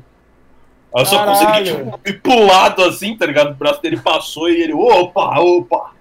E ele, aquela voz Opa, grossa, opa. ele, opa, opa, opa. E o pau comendo e eu lá, ixi, eu vou até sair daqui, tá ligado? Eu fui saindo de fininho assim. Aí a, a Estela me puxou, falou, menino, você tá doido? Mas, mas tu ficou bastante tempo lá, porque quando eu saí você ainda tava lá. Na roda. Eu encontrei o Diego depois na roda também. Caralho, o Diego tava lá? Diego tava. Ah, não, o Diego, Diego. Eu encontrei o Diego na roda Caralho, também, mas velho. bem depois.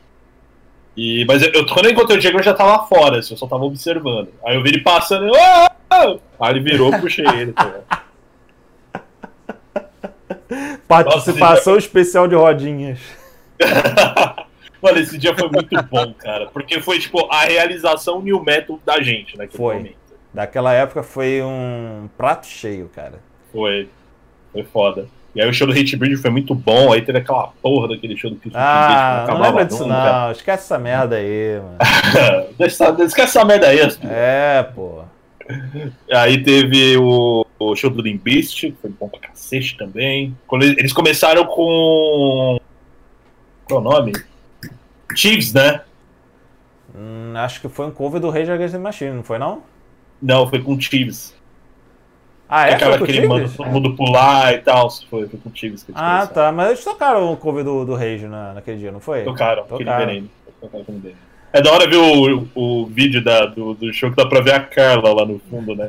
Nossa, meu Deus do céu. A Carla A tava Carla- lá, mano. E ela falou pra mim, ela tava comigo um pouco antes, ela falou, ah, eu vou colar lá no camarim. Eu falei, porra, me leva, velho. Ela, ah, não, só dá pra, tipo, eu e uma mina entrar, tá? Era uma Ai, amiga. meu Deus. Ai, tô indo e você vai "Caralho, ficar aí. que fita." É, Ó a panda lá nos comentários. A panda lá. Não tenho palavras para expressar meu desespero ao ser sugada para uma rodinha. Não dá para brincar disso com um metro e meio e cinquenta... É, 50 quilos. Parece que eu tenho imã para essa porra. Cara, é, é, é uma experiência... É só para quem tá acostumado. Eu, eu já nem tenho mais é, físico para isso. Na época até tinha, mas não tinha fôlego para aturar, mas... Cara, é, não é para mim, não, não é uma experiência para mim. Tanto Cara- que... Lembrei de uma história, cara. Ah, Que, é, essa foi. Eu acho que isso foi é, uma das piores vergonhas que eu já passei na vida. Foi na Led Slay, hum, é, no cover de Halloween. Então, os caras começaram a tocar. Começou aquele pula-pula, aquela coisa toda. Eu, imprudente que só, eu balancei a cabeça. Na época eu não usava lente de contato. O meu óculos soltou do meu rosto, caiu e eu pisei no meu próprio óculos. E aí, tipo, estra... mano, traçalhou o óculos na hora. E na época eu já enxergava mal pra caralho. E eu fiquei cego o restante do rolê, porque eu pisei no meu próprio óculos e ficou impossível de ser usado. caralho. Foda. Ficou igual o Jean-Claude Van Damme, né? No, no filme lá do Dragão Branco. Ah, ah. Meu Deus. Aí a família do Felipe, vai, você consegue. É, você consegue. Aí, Não desista, Felipe. fundo assim, aí, fecha, aí fecha os olhos, aí lembra, sei lá, mano, lembra do, do- do- daquele dia que ele encontrou com, Com o Edu falar. é, com o Edu, com o Edu Ele falar. lembra dele ouvindo Halloween sonhando É. é. show, tá ligado? É. aí ele recupera a visão Foi milagrosamente. tipo isso. Vai abrir o olho assim, vai ver no show. Pô, maluco. Ai, caralho. Mas, enfim. E aí, tipo, mano, o show do Korn foi muito ruim. Eu achei muito ruim o show do Korn. Eu gostei, mas eles deveriam. É, é porque eles tinham lançado um álbum novo recentemente naquela época, né? Eles focaram mais nas músicas novas do que nas antigas. Eu concordo que foi uma escolha infeliz por parte dele, mas faz parte do protocolo de promover o álbum lançado, né? Exatamente, eu entendo. Mas, enfim. E o show do Slipknot também, cara, teve uma. Lembra que a gente olhou pro palco e falou, velho, que bagunça que tá acontecendo nesse show, mano? O Slipknot eu achei fraco. nada que tá acontecendo. O Slipknot eu achei fraco. Foi muito ruim o show do Slipknot. Foi o último Foi. show do Joey, né? Foi, foi o último show do Joey e o do festival também. Do festival. Foi O melhor de todos foi o Bizkit. O melhor de todos foi o Limp Bizkit e o Hatebreed, E Hatebreed. sem dúvida. Mas nossa, o show do Slipknot teve uma hora que eu olhei, mano. Tava o Clown brigando com não sei quem, e tinha um monte de bagulho jogado no palco. E, mano, eu olhei e falei, caralho, mano, que. Eu já fui em show do Slipknot melhor, hein? Eu tinha ido, eu tinha ido num outro show do, do Slipknot, que aliás foi o primeiro show que eu fui na vida, né? E tipo, é, eu comecei a gostar de música tarde e tal, com 16 anos e tudo mais. E consequentemente passei aí shows bastante tarde. No, no- nesse do Slipknot eu tinha 18 anos já. E foi lá no. Acho que é Cla- Claro Hall, não lembro, mas toda hora muda de nome. É, é lá no. Ai, qual é o nome do bagulho, mano? No, no Via Park. Via Park. E aí tinha ido eu, um primo meu e um camarada. Mano, quando eu cheguei lá, eu fiquei muito assustado, porque como era o primeiro show que eu tinha ido, e eu não sabia de nada desse tipo de rolê, era só uma nuvem negra, assim, de pessoas no, no shopping. E eu fiquei tipo, mano, é, eu, eu vou curtir o show com essa gente aqui, tipo, eu não entendo, mano. Eu vou me misturar com essas pessoas? Não, é não, não, esse mas eu- tipo de não, não é desprezo, não. É tipo medo mesmo. É medo genuíno. Medo genuíno. Tipo, será que alguém aqui quer me matar ou algo assim? Eu temi pela minha vida quando eu- antes de me aproximar da nuvem. Aí quando eu me misturei na nuvem, é engraçado que eu fiquei, ok, não é tão ruim assim. Só que eu ficava esperando um caos rolar no show do Slipknot, né? Porque né, os caras, além de ter um, um som pesado, eles também têm uma performance bastante caótica, né? E não teve nada, cara. Não teve nem rodinha, não teve confusão, não teve quebra-quebra, não teve nada, cara. Foi tranquilo. A galera parecia. Só tinha anjo na, na plateia lá. Todo mundo só. só Tinha uns que ficavam é, um pouco mais à vontade, né? Fazendo air guitar, air drum. O máximo que tinha de exaltação foi só isso. Mas foi super de boa, cara. Eu fiquei. Cara, se todo show for assim, eu acho que vou em todos. Mas aí, Cara, Pô, passa oito anos depois do show do Hate Bridge, aí é aquele caos total. Eu fiquei, mano, que, que porra é essa? aquele que você esperava oito anos antes aconteceu oito anos depois. Pois é, é. No, no que eu menos esperava, na real.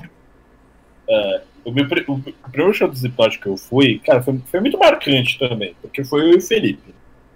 É, é, não o Felipe, um outro Felipe. E, cara, tipo, eu tava, acho que no primeiro ou segundo ano colegial, não lembro. Acho que tava no segundo ano colegial. E, na época, cara, o ingresso foi 40 reais pra um festival. E tinha quatro bandas fodas, assim. 40. Chipset Zero, 40 reais que a gente pagou. Tinha Chipset Zero, Corso, Sepultura e Slipknot. 40 reais. E, mano, eu lembro que eu comprei o ingresso lá na galeria. Eu e ele, a gente foi comprar juntos. Pera, o esse dia galeria. aí- esse eu liguei dia- pra minha mãe. Esse dia foi o dia Foi? seguinte que eu fui no show do Slipknot. Eu lembro, porque tava rolando Foi. essa promoção desse evento aí. Eu lembro bem, foi isso mesmo, É. foi no dia seguinte. Continue. Aí eu liguei pra minha mãe e falei, mãe, comprei meu ingresso, mãe. Ó, feliz, tá ligado? Minha mãe, ah, tá, foda-se. Aí.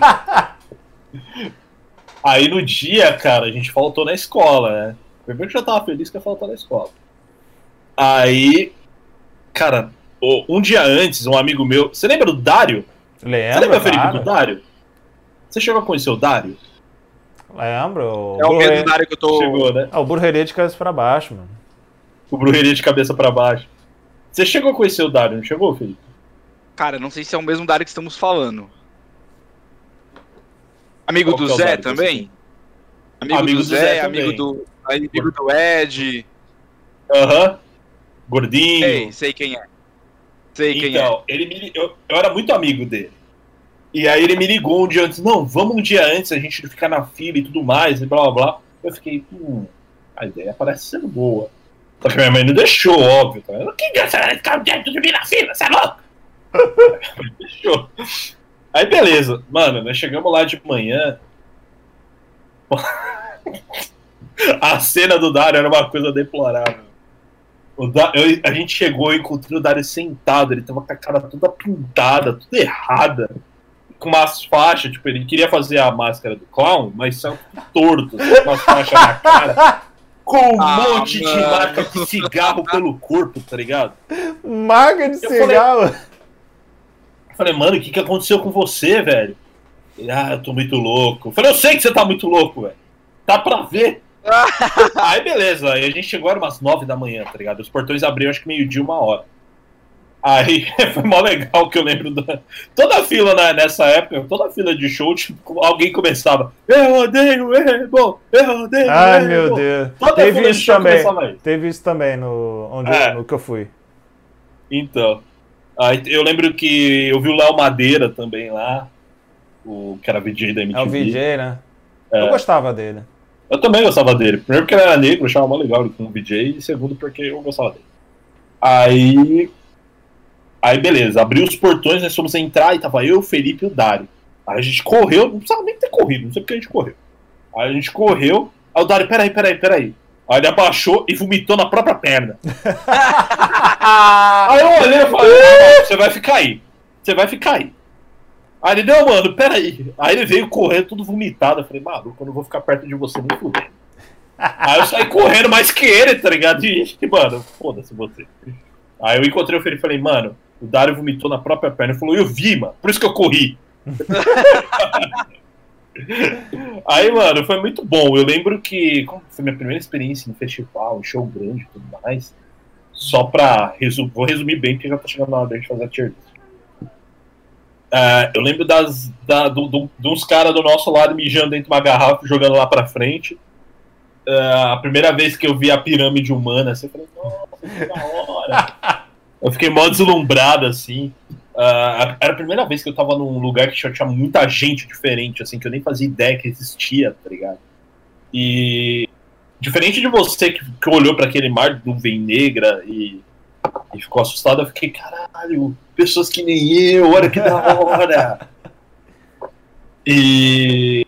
e, Enfim, foi, foi a minha primeira experiência. Eu lembro, de, eu lembro do Chip 70, que, mano, na época todo mundo ficou, ah, para que esse show! Slipknot, Slipknot, Slipknot!" E, sabe, tipo, encheram o saco, os caras pararam, os caras saírem do palco.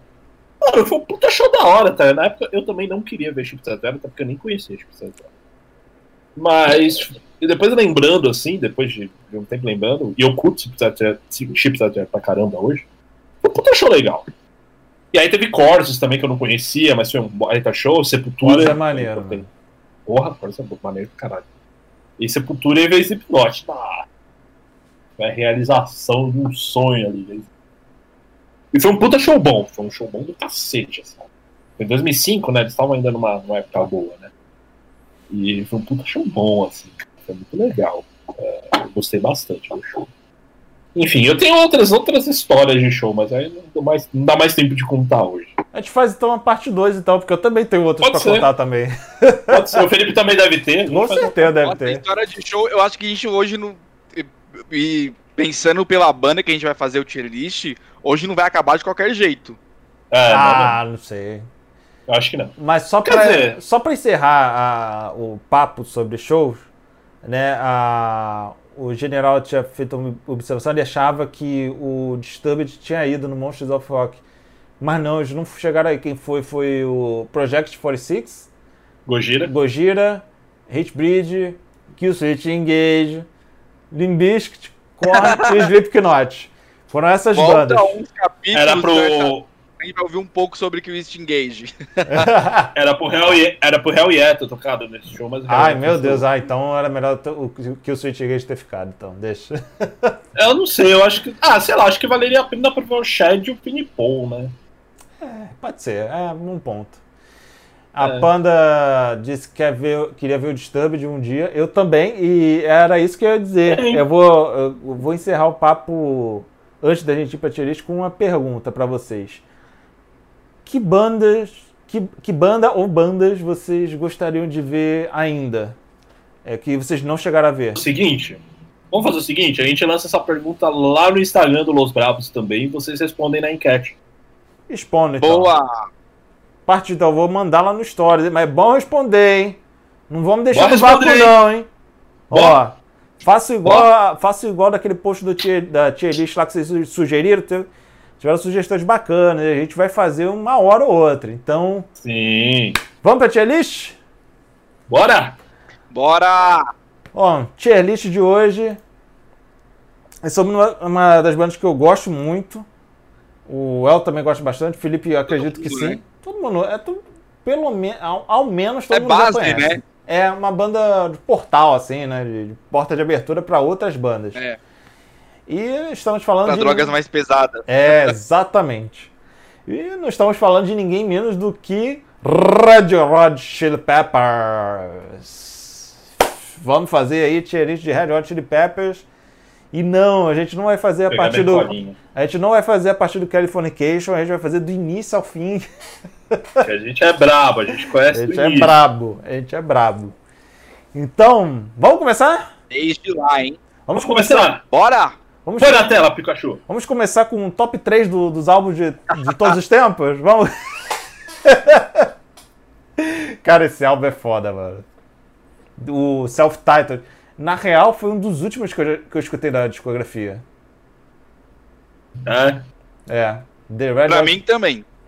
Eu, Ele, ele tem uma pegada assim, funkão mesmo, né? É, Bem pra caralho. Lembra muito Primus, na, na real. Eu não sei quem, Sim, quem sim. se inspirou em quem. Mas foi uma surpresa muito legal, que aliás até meio que se repetiu no- nos álbuns posteriores, mas eu sinto que, que nesse álbum, é, do início ao fim, do início ao fim, sem exceção, é, é- é energia pura, cara. É, não tem muito que, que comentar além disso, porque é, na real, eu, eu- de início eu estranhei um pouco a, a voz do Anthony Kidd, porque não era nem parecida com a voz atual dele, nem com aquela da época lá que ele fazia só aqueles funk, eh, aqueles rap lá, meio Faith No More. Era muito diferente, cara. E, é- e E ele era muito pra- novo também nessa época. Exatamente, era, e era um vocal um tanto quanto uniforme, assim, eu estranhei bastante, mas eu dei umas escutadinhas posteriores e eu amei o álbum, assim, é... Pra mim é o, é top 3, assim, inicial, é, da discografia, assim, sem, sem muito, muito espaço para discussão. Vocês, o que vocês acham? pra mim, ele é brabo pra caralho. Coloca ele lá no brabo. É, eu sou suspeito pra falar porque eu sou baixista, né, gente? Então, suspeito, porque pra mim é. E até começando um pouco como Felipe baixista, o- ver uma banda que tem um destaque tão bacana pro baixo e não é aquela coisa forçada, sabe? Eu acho que o baixo cumpre o seu papel, como outros instrumentos também cumprem, e de uma levada super bacana. Eu acho que é sensacional esse álbum, foda pra caralho, ouvi pra caralho também. E o, o que me chama a atenção também é que do ano que ele foi lançado, a vibe não era muito essa.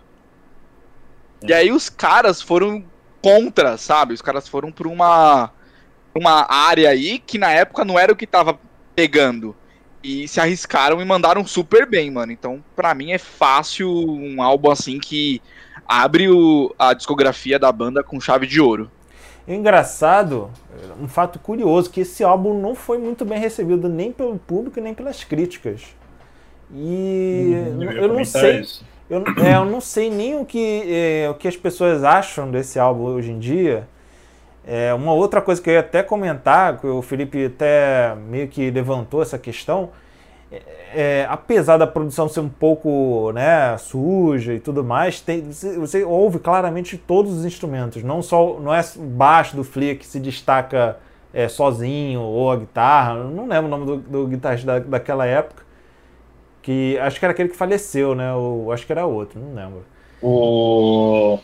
Eu esqueci o nome dele. Uh, Hilo Slovak. Slovak, isso. Eu não lembro se era ele já no Era. nesse álbum. Era, Era. ele? Era ele. Era ele. Então, assim, é um álbum completamente harmônico, com todos os instrumentos e, tipo, não é enjoativo. Não é enjoativo de forma alguma. Algo a acrescentar, Well? Cara, eu gosto bastante desse álbum. Assim, eu não acho ele brabo, mas eu, eu acho ele sólido. Eu gosto bastante dele. Ele realmente não foi bem aceito, tanto é que o Red Hot Chili Peppers no início patinou bastante, assim. Várias vezes, quase acabou, tá ligado? Porque os dois primeiros álbuns do Red Hot Chili Peppers não foram muito bem aceitos. E, e mas eu destaco, tipo, a Tremaine Don't Kill Coyotes, muito Uhum. legal essa música. Why Don't You Love Me também é muito legal. Green Heaven e a Mommy What Is Daddy também é Mommy What is Daddy? É muito boa. E, e assim, é um álbum de início, um álbum de estreia, tipo, o Hot tava mostrando para qual que era o que eles pretendiam e tudo mais. Então, ainda é uma coisa muito crua, assim, né? Que é um, é um álbum muito crudo do Red Hot Chili Red Hot Chili Peppers. Dentro do que eles iriam apresentar alguns anos depois. Né? E, mas não deixa de ser um álbum bom. Não deixa de ser um álbum bom. Mas também não é aquela coisa espetacular, assim. Então eu deixaria no sólido. E o que, que nós faz, hein? É, eu tô afim de botar ele no bravo. O Felipe tá afim de botar onde? No brabo, pô. Então vamos botar no foda, já que o Al quer no sólido? Pra ficar um meio termo? É, eu colocaria no foda, então. Pode Tá bom, pode. então. Beleza, então, hein? E agora, gente? Quem que quer se manifestar? Freak Style. Freak Style. Freak Style já é bem melhor que o primeiro. Eu acho bem melhor. E, e- Mas assim, ainda não é aquela coisa que você fala, nossa, isso aqui é muito bom. Ainda não, mas é bem melhor e, e muito bom. E também não foi muito bem aceito na época, apesar de ser um álbum muito bom. Mas foi melhor que o primeiro. Mas foi melhor que o primeiro, teve um desempenho melhor que o primeiro. Principalmente Eu acho que o baterista- mudou radicalmente, né? É. E eu acho que o baterista desse álbum era o Jack Irons, que tocou muito tempo com É. o Pearl Jam depois também. E. Cara, eu destaco a Hollywood Hollywood. e a Nevermind, eu acho. A Nevermind é uma coisa absurda de boa essa música. Essa música é espetacular. E a Freak Style, que dá o nome pro título, do, pro álbum. E a Catholic, Catholic School Girls Rule. Catholic, é, Catholic School, School Girls Rule. É muito sensacional também essa música, é muito, muito boa. Eu acho que essa música, Nevermind, é melhor que todo o primeiro álbum, assim. E. É. Sexo Rap também é legal. Assim, eu eu- eu- esse álbum pra mim é tipo uma linha de discordância entre eu e você. Eu já acho o contrário. É, embo- eu- como eu falei, embora a produção tenha melhorado muito, né, é, é muito diferente do, do primeiro álbum, assim, em, em nível de, de produção.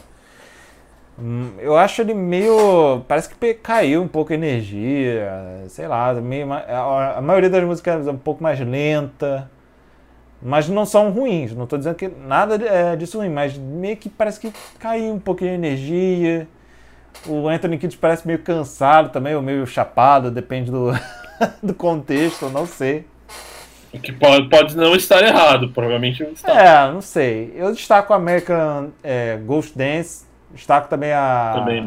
a, a Jungle Man, que abre bem o álbum. E Uhum. Nevermind também eu eu acho excelente música. Mas, assim, pra mim, não, não- depois de ter. é, Aliás, eu vi antes do primeiro álbum. De- Depois que eu vi o primeiro, o Self-Titled, eu fiquei tipo, mano, o Self-Titled é muito melhor do que esse. Eu já acho o contrário. É. Eu acho que porque nesse Freak Style tem músicas que me marcaram muito mais do que no Soft Title. É, né? É porque o Self-Titled não é. não tem músicas é, necessariamente marcantes, não tem hits. Não tem músicas que, tipo, ah, vou pegar. na- Esse álbum é mais uma viagem do que uma coleção de música. Tô falando do Self-Titled de novo. Agora, o Freakstyle ele já é mais estruturadinho, mais bonitinho, aquela coisa mais é, organizada e tal. Mais madura. Hum, Sim. é mais madura. Embora ainda Uma não tenha banda mais madura. E aí, Felipe, o que, que você acha do Freakstyle? O que, que eu acho? Eu concordo muita coisa que você falou. Uhum. Por quê? Eu acho que a banda tá muito mais madura. Eu acho que os caras, eles, eles começaram a acertar coisas que eu super perdoei lá no, no self-title, que é questão da produção, questão, pô, pô, isso poderia ter sido melhor produzido, isso poderia ter sido melhor mixado, então melhorou bastante. Mas eu concordo principalmente com a parte da energia. E não é que as músicas são ruins. É que não é um álbum com a mesma atmosfera que o self-title mostra. Então, aí é. E eu gosto de coisa pra frente, pra cima. Eu, caralho, olha, olha a pegada dessa música. E mesmo que tenha nesse é álbum. No. Oi, não entendi. Well. Uma coisa mais Ivete Zangado. Quê? Uma coisa mais Ivete Sangalo. Ivete Sangalo. Felipe até travou ali. Meu Deus, deu até xirrim nele. Deixa eu rir nele. Deixa eu rir no Felipe.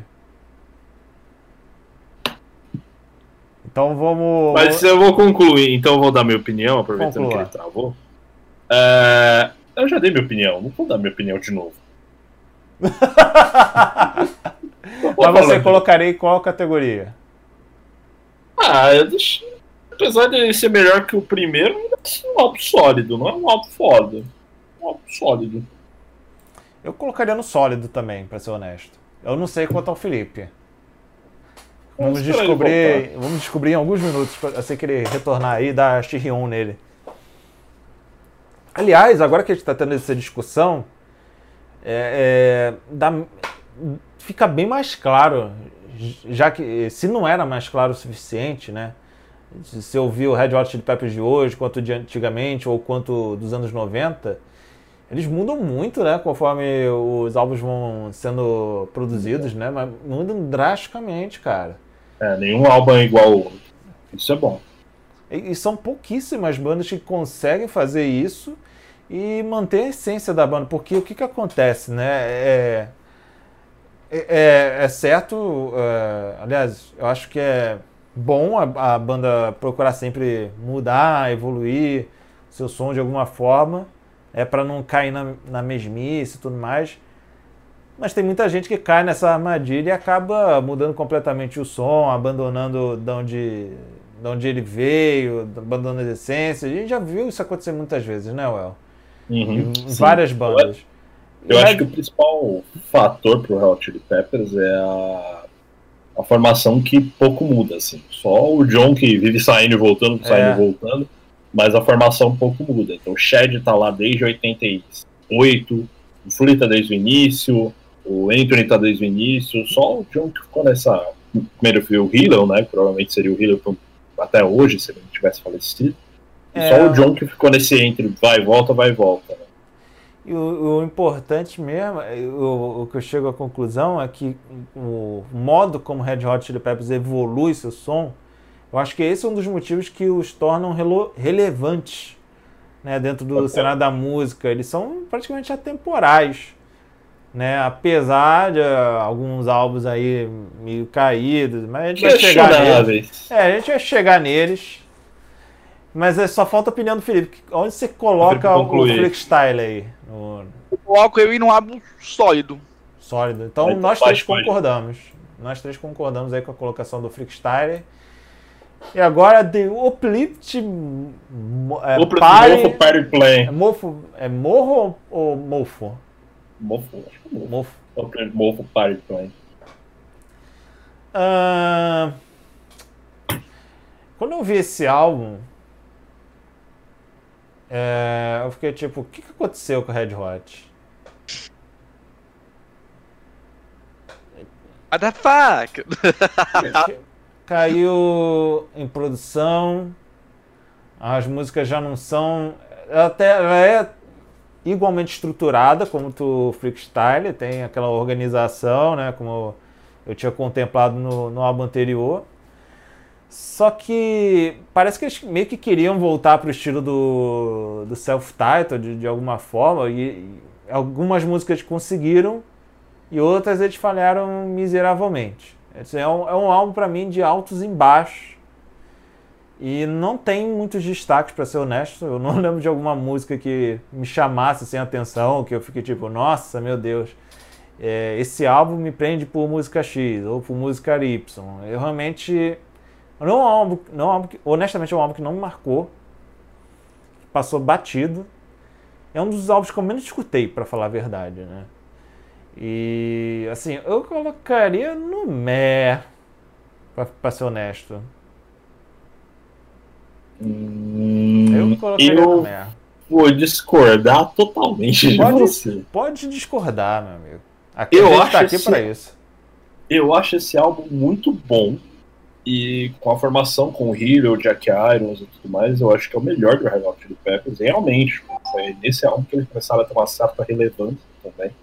Foi, foi aí que eles começaram a disparar. Foi aí que eles começaram a disparar. Foi, foi nesse álbum. E, cara, tem muita música pra destacar desse álbum. Tem a Fight Like I Brave, que é sensacional. Tem a Funk Crime, que é maravilhosa. Tem a Backwoods, a Behind the Sun, que tem até aquele clipe bonitinho lá, que é em desenho e tudo mais. E a Special Secret Song Inside, que tem um refrão muito foda. Que, que eu não sei se você tá ligado qual que é essa música. tem Não, um não me lembro. Maravilhoso, é uma Não me lembro. foda. É, depois você procura. É um refrão muito bom.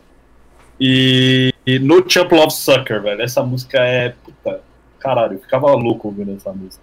Então, porra, eu colocaria esse álbum no foda, Uhum. porque, pra mim, na minha visão e no que eu gosto de música, tem muita música foda. Não, de música foda eu não discordo que tenha, mas pra mim teve poucas que marcaram, assim, que se destacaram. É, entre- música foda e marcante. Uhum. Felipe. Flip. E aí, polêmica. Ih, lá vem. Mentira, gente, não tem polêmica desse álbum. É, eu colocaria esse álbum num, num foda. Foda. Foda. Um foda. É, eu gosto da, da pegada que eles têm. Eu acho que sim, eles podem ter pensado em voltar um pouco na, nas raízes aí, trazer uns elementos que já tinham sido passados, mas eles fizeram isso com a maturidade que eles não tinham naquela época, sabe? Então eu Uhum. curto pra caralho e eu concordo com o El que tem muita música foda e música que você para e ouve. Porra, ouve isso. Aí Uhum. você volta a música e ouve isso de novo, mano. Aí você volta e ouve de novo. Então, é foda. É, eu gosto pra caralho desse álbum e eu coloco ele num foda. Eu só não coloco ele num brabo, porque. Ainda viria muita de- coisa braba. É. E por motivos de porque sim também. Pra mim é bom, mas não Isso aí chega já a basta. é, pra mim também. É. E, tipo, Perfeito. é bom, mas. Pera lá, dá uma segurada na emoção aí. Então vamos botar É. num, num sólido só pra contrabalancear? Discordo. Mas eu ia botar no Mé. Mas eu ia botar no Mé, pô. Tem que ter um meio termo, pô. Vou deixar por enquanto. Tá Depois a gente tá volta bom. nele. Não, não, põe no sólido, põe no sólido. Modern Milk. Vamos falar de Modern Milk? Aí o papo. Pô, aí agora, né? agora fica diferentaço. Já Já entra John Fulciante, já entra Chad Smith, que chegam botando pau na mesa direto, não querem nem saber de nada. Mother's Milk foi o primeiro CD que eu comprei original na vida. Olha. Comprei quando eu tinha acho que uns 12 anos. Eu tenho ele até hoje guardado. Ele. Eu comprei nesse dia ele e o One Hot Minute. Os dois até hoje guardados. E, cara, eu ouvi tanto esse CD, mas eu ouvi tanto esse CD, mas eu ouvi tanto esse CD, que eu se pá, decorei todas as músicas desse CD. e Eu sei tocar no air drums, air guitar e air bass, todas elas, e sei cantar todas elas, tá ligado? Cara, até o instrumental é foda. É maravilhoso. Aquela pe- Maravilhoso. Pre- Pretty Dirty. Como é que é? Pretty Little Dirty. Eu amo essa música. Ela é curta, ela é instrumental, mas Little eu amo. Puta que pariu. E é um negócio instrumental gostosinho, né, Nossa, cara? mano. Aquilo ali, mano. Knock Me Down também. É que dá vontade de ouvir de novo, né? Knock Me Você tá Down. ouvindo e fala, "Puta, vamos voltar a essa música? O que, que é essa música? É a primeira jam que eles fizeram Caralho. O velho. Chad, o John, o Flea. É, É né? a primeira jam que eles fizeram juntos. É. Knock Me Down também. Cara, Muito. tem uma letra Knock foda Down, pra caralho. Sexy É, Mexican Made, puta que pariu. a sex... Johnny Kick a Hole in the Sky. Cara, esse, esse álbum é maravilhoso, sabe? Higher, eu lembro muito de um Higher primo meu. também. Higher Ground ele- também, porra. É, High Ground, que é o cover do Steve Wonder, né? É. Porra. Eu lembro do primo meu que ele gostava bastante de Hot Chili Peppers, assim, ele é mais velho que eu, então, tipo, ele acompanhou quando foi lançado esse álbum, assim, tipo, na. Quando lançou e como falavam, assim, meio que falavam na mídia, assim, um pouquinho, na época, na época não tinha MTV ainda, né? Então, e aí, tipo, quando eu comprei, ele falou, ah, você comprou esse álbum com isso, não sei o quê. Que ele, ele cantava Aqui Knockdown. Ele cantava Aqui Knockdown, desse álbum, né? Eu falei, é, é isso mesmo. E, cara, é maravilhoso esse álbum. Tem umas faixas bônus que é, são gems. E. São duas, na verdade. É a Salute to Karen, que, mano, é um instrumental muito absurdo, muito bom. E. É, a outra eu acho que é The Song That, make, that Makes. Ah, não lembro, alguma coisa assim. É The Song, a, a canção que, que fez a gente chegar né? onde está. É, a, a tradução eu acho que é a canção que fez a gente chegar onde está. E que eu acho que essa também era uma jam, uma das primeiras jam que eles fizeram. E, cara, esse álbum pra mim eu coloco no Bravo. Eu também, facilmente. Top 3 pra mim esse aí. Esse álbum é é uma relíquia da discografia do Red Hot Chili Peppers. Eles não só mudaram drasticamente o, o, o som deles, é, mas mudaram mesmo, né? Não foi só uma melhoria de produção igual do Self-Titled pro Freakstyle. Foi uma mudança forte, uma mudança. Foi. Cara, e a presença do Fuciante aí na, foi um dos fatores aí determinantes para essa mudança e Cara, foi uma edição. Mas se você parar para analisar um pouco, quando o Frusciante entrou na banda, ele ainda copiava muito o Hiller. Ele se mexia igual o Hiller, se movia igual o Hiller. E se uhum. você for ver, ele tocava no mesmo estilo que o Hiller. Uhum. É só lá no Blood Sugar Sex Magic que ele adota o estilo próprio e, muda muito. Né? Sim, mas a, o que eu tava dizendo é que a mudança chegou com a presença dele. Agora, a, o refino do estilo, aí são outros 500 que a gente vai falar sobre quando chegar os próximos Opa. álbuns. E aí, Felipe, o que, que você acha do. É brabo, né, mano? Brabo pra caralho. É. Puta que pariu, deixa eu ouvir de novo agora que falando deu vontade de ouvir, sabe? então, é, é, eu vou fazer isso quando terminar a live. É muito bom esse álbum, eu acho que aí a gente começa a a construir uma outra cara do Red Hot. Porque, e é igualmente boa, sabe? Até esse ponto que você trouxe, ah, mas o cara ele trazia muito os trejeitos do outro, o estilo do outro. Eu acho que isso é natural para quem tá entrando, mas mesmo que ele tivesse esse estilo, o cara conseguiu levar a barra da banda, sabe? Então, para mim, sinto muito. Não dá para colocar em outro lugar ser um brabo. Eu coloco facilmente, então esse, esse é o primeiro álbum que a gente está em comum acordo, os três, né? Tirando o Freakstyler, né? O Freakstyler também a gente concordou, né? No sólido tal. Sim. Vamos lá. É, Bloody Sex Sugar. Não. Blood. Blood Sugar Sex é, Magic. Cara, esses nomes, cara, puta que pariu, eu desisto mano, de falar os Por nomes. Por que Red Hot? Por que complicação? Sangue, açúcar, sexo mágico. Já é trabalhoso aprender o nome Red Hot Chili Peppers é, corretamente, imagina o nome dos alvos dele. Cara, Blood Sugar Sex Magic pra mim é uma obra-prima. Também. Esse, esse, álbum é um bagulho. Eu acho que foi o, o, o, o ápice do que o Red Hot podia chegar instrumentalmente pra mim, o Blood Sugar Sex Magic. Porque você olha, tipo, de ponta a ponta nova, você fala, mano, esse álbum é absurdo demais, cara, é muito bom. E até as músicas que, sei lá, é mais baladinha, assim, mais. É, é, você fala, porra, ainda são boas pra tipo, caralho. Break the Girl, né? Eu demorei um pouco pra gostar dessa música. Eu, eu amo essa música. Eu demorei um pouquinho. Break the Girl. Eu sempre gostei dela, sempre gostei. E, mano, The Power of Equality, cara, eu decorei essa letra. Nossa. É uma, uma, letra extensa, eu decorei essa letra. Tanto que eu ouvi esse álbum também. E é uma puta de uma letra da hora. É. Uma puta de uma letra da hora. E If You Have to Ask também. Puta, Nossa, essa. Mas você é falou, você falou de baladinhas aí. É, mas eu lembrei, é, a minha música favorita do Red Hot, de toda a discografia deles, na minha opinião, pra mim, minha música favorita é Under the Bridge, tá nesse álbum, inclusive. é uma Caralho! baladinha. É a minha música Eu- favorita. Eu amo essa música Essa de música coração. é O que eu mais fico Foda, muito boa. Mas eu gosto muito dela, mas é que mais Nossa. fico.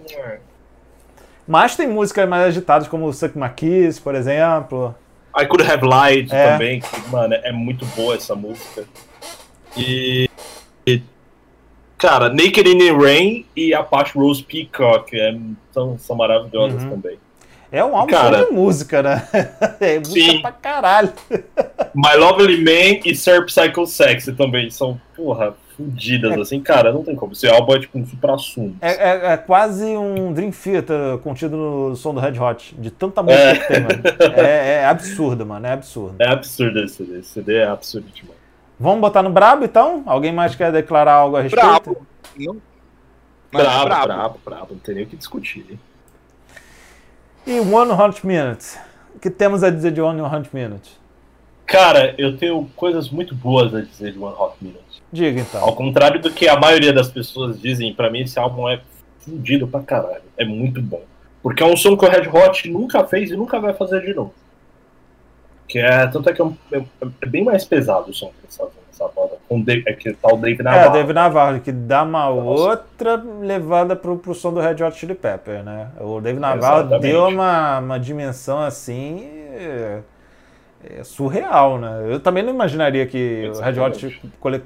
conseguiria é, mandar um, um som desse peso assim, porque não é típico deles. A gente. Porque eles passaram já por cinco álbuns e não, não chega perto do, Exato. da intensidade do One Hot Minute. Então, é. E não perderam a essência. Que a gente Não tá perderam a comentando. essência de forma Eles alguma. a Continua sendo Red Hot Chili Peppers. É. E a abertura com o Warped, cara, o Warped é um soco na cara, assim. É. Você tá esperando Mother's Milk ou um. Você toma um socão inesperado, assim. É o Ah, soco toma aí, ó. né? É, é inesperado, né? A- Aí, a- ferrou. O álbum em si é muito inesperado. Você não espera. Eu não esperava ouvir o som É. que os caras fizeram nesse som, nesse álbum.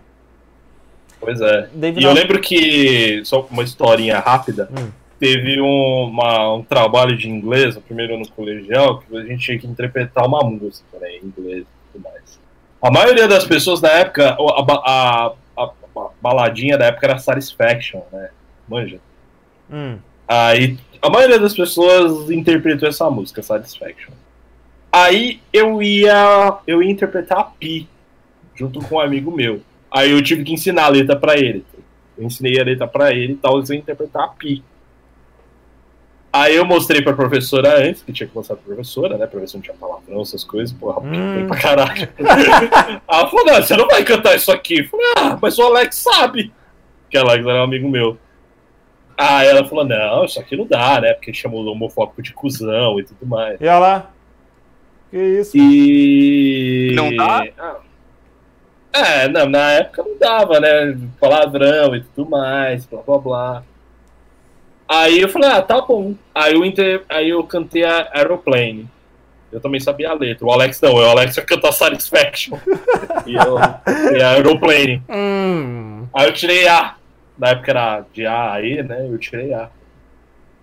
Não é mais assim? Não. Faz tempo. Na época que a gente estudava não era mais assim. Mas então, onde colocaremos o One Hot Minute? Cara, eu colocaria no foda. Também colocaria no foda. Do foda. Eu colocaria Foda. no foda, porque tem muita música boa, muita música pesada e muita música gostosa, sabe? Tem. Tipo, ah, que gostoso ouvir isso aqui. Tipo, Falling to Grace. Cara, é muito gostoso ouvir essa música. Então eu, eu colocaria no foda. Aliás, o Aeroplane foi a primeira música do Red Hot que eu escutei. Que foi a que aparecia no- nos clipes do Much Music. Foi, foi através dessa música que eu conheci o Ah. Red Hot. É. Bom. Californication. Hum, Ah, Não tem Hum. como. É foda pra caralho Californication também, né? Não tem como. é um álbum Foi, que. foi É, um- prim- meu primeiro contato com Red Hot, mano. é um álbum que engana, né? Porque a gente vê os hits, né? Os singles dele lá. Aí você acha que o Red Hot é uma banda só de músicas assim, né? meio de marasmos e tal, mas não, tem um repertório extenso, é, até variado, né, digamos assim, né, apesar de ter dado uma modernizada né, meio comparável com o som de hoje em dia, né, que eles têm feito nos uhum. últimos álbuns. Não de hoje em dia, porque já faz muito tempo que eles não têm feito um álbum novo. Mas, né, com essa refinada toda e com a diversidade que temos no Californication, é, vai além do, das baladinhas que eles lançaram como singles para promover esse álbum, eu diria, cara, é, é, é uma, o Californication é comparável em termos de experiência, assim. É uma experiência, não é só um álbum, é uma experiência. E assim, eu colocaria. Não no brabo. Acho que brabo já seria demais. Mas um foda. Um foda já seria bom. O que vocês acham a respeito? Colocaria ele num foda. É, eu só não coloco num brabo, porque se eu comparo ele com os outros que estão no brabo, ele não é tão forte. Eu nem diria ele não é ele, ele é fraco, acho que ele não é tão forte quanto os outros. Mas aí o Red Hot mostrou a versatilidade deles, né? De uma maneira diferente. Os caras toda hora eles estão mostrando de uma maneira diferente que eles conseguem fazer. E aí foi o. Cara, eu sou meio mega suspeito para falar, porque foi o primeiro álbum que eu ouvi do Red Hot. Então, foi paixão à primeira vista. Eu ouvi, a primeira ouvida, na real. Eu ouvi, achei foda pra caralho, e foi ele que me levou pros outros, então eu só não coloco ele no brabo porque os outros que estão no brabo já e não, não tem comparação, sabe? Boelzinho, o que, que, você acha do California Eu acho que ele tem todo o cacife para entrar no álbum brabo, sim. Uhum. Mas eu vou colocar num foda, porque, como o Felipe falou, eu acho que comparando com Blood Silver Sex Magic e o Modern, Modern Milk, Milk é. eu acho que ainda falta uma coisinha ali, apesar dele ter todo o cacete pra entrar no Bravo. É, mas, mas... Acho, é, mas... acho, que o responsável por isso é que eles já estavam, né, nos, desculpe tá, interromper, que já estavam no, no, estágio da fama dele que já era mais, né, mais pop e tal, e aí acho que talvez isso seja um dos fatores responsáveis por faltar algo a mais, como você disse. Você também foi o retorno foi o retorno do John também. O John é. Cantou, ele fez esse álbum.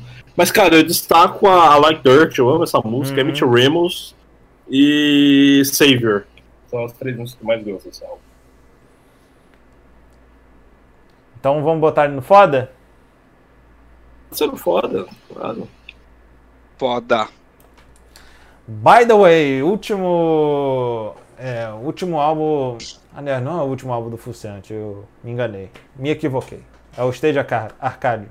Stage Arcadium. Aproveitando, eu Aproveite. acho o último álbum foda do do, do Slipknot. O último não... álbum foda do, do Red Hot Chili Peppers. O Stage Arcadium? Não, o By The Way. Ah, tá. By The Way eu colocaria no foda também. Mas não é pelo By the Way, não é pelo Zephyr Song, não é por nenhuma, não é nem pelo Can't Stop, que também é uma das minhas músicas favoritas, mas é pelo Throw Away Your Television. Eu amo essa Sim, é muito boa. Eu amo essa é uma música também. totalmente rodapé do, do álbum. É uma música que eu não conheço é, alguém que tipo fala, ah, essa é a minha música favorita do álbum, mas é, no meu, meu caso é Throwaway te televisão favorita, um dos destaques. É, eu gosto muito dela também. Além dos singles, né? E é um álbum extremamente consistente. É, ele tá naquele processo de evolução constante, né? A produção vai melhorando, é, o Fuciante já voltou à forma dele, né? E, e, é um álbum que, assim, contém faixas que agradam a gregos e troianos. Assim como California Queixo também, que como eu falei, é um álbum que engana, né? Tem singles lá, mas o conteúdo dele tem muita música assim, mais. É, mais roots, digamos assim. Acho que até tô, tô sendo equivocado na escolha do termo, mas é o mais próximo que eu poderia escolher de termo para descrever aí a proximidade para os álbuns anteriores aí por parte do California Queijo.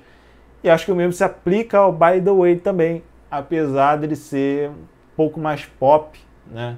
do que tudo que eles já fizeram antes, mas não tira de forma alguma o brilho que eles estabeleceram desde toda a sua trajetória até aqui. É, eu, eu, eu gosto muito da Don't Forget Me. Pra mim, acho que é Tá bem, então amo essa música também. Pela interpretação dela e tudo mais, eu acho ela maravilhosa. E é o primeiro álbum que tem uma música do Red Hot Chili Peppers que eu odeio, que é a Cabron. Eu odeio aquela. eu odeio Cabron também. Cabron. Nossa, eu odeio essa música. Que música de filha da puta. Essa música é muito safada, mano. Que música é essa, cara? É. Fica chato. Diferente, pô. Não, mas Ah, ela é irritante, chato. ela é irritante, mano. É irritante.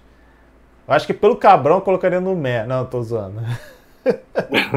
Não, eu deixo no foda. Eu, Também eu boto no foda que a Cabron também. não tem no álbum. Tá bom, finge que a. Sempre pula.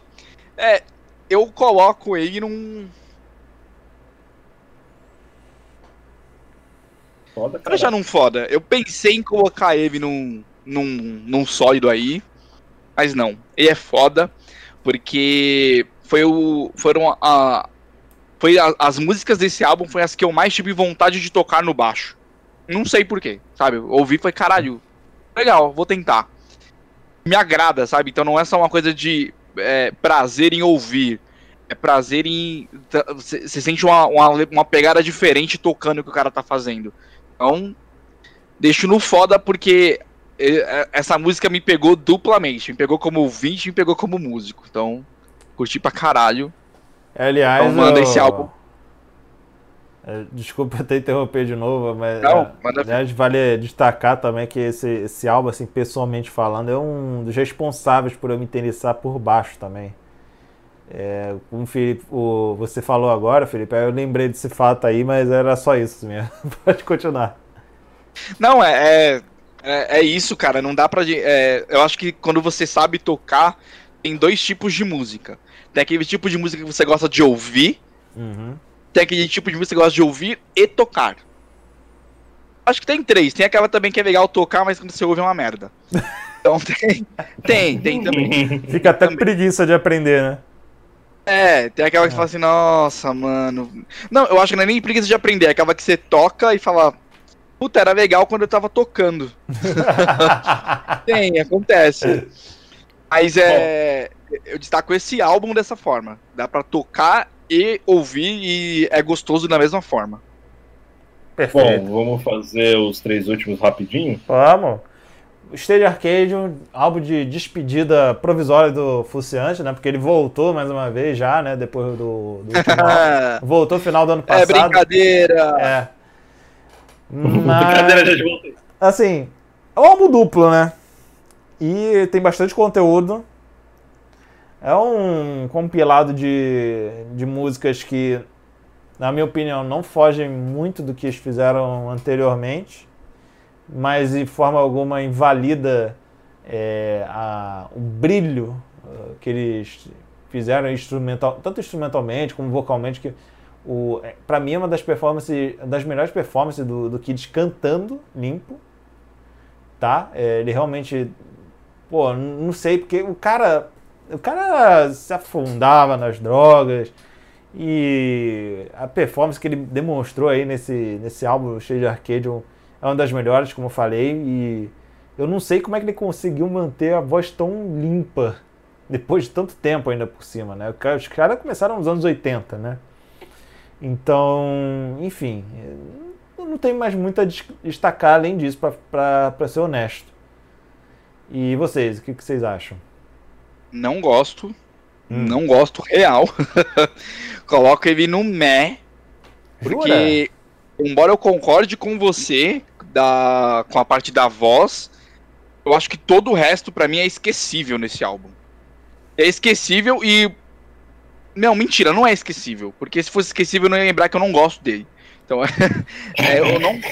Sabe qual Eu é não eu acho, eu acho da- que eu entendi o problema. Eu acho que tem tanta música, tanta música que não dá pra lembrar de todas, né? Que não é, demora tempo, paciência pra entender o álbum todo, né? Porque ele é duplo, é um monte de música, né? É, pode ser isso, mas é, o, o foda é, no meio de um monte de música, você não se apegar a nenhuma, sabe? Uhum. achar chato. Foi o que aconteceu. Eu não achei legal. Não gostei. É uma coisa que sabe que você coloca pra tocar. é, eu- eu- atualmente eu faço muito isso, sabe? tô, tô trabalhando, eu coloco uma música aqui pra tocar e vou trabalhando. E aí, vez ou outra, se é um álbum novo, você para e fala, porra, olha essa música. Aí você volta, para, ouve. Não aconteceu com, com, com esse álbum. Foi simplesmente ouvir, aí, porra, vamos de novo. Ouvir, porra, de novo. E aí, quando eu tive o, o, o cuidado de parar para tentar entender o que estava acontecendo, eu não gostei do que eu entendi. Basicamente isso. Preferia não, não ter gostei. entendido nada. É, é, eu vou concordar com o Felipe. Uhum. Eu, assim, eu, eu, eu, concordo que algumas músicas que são legaisinhas. Você é. fala, porra, legal essa música, vai.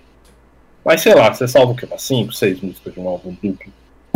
Então, não é um álbum que me chamou é. a atenção. Desde quando foi lançado, nunca me chamou a atenção.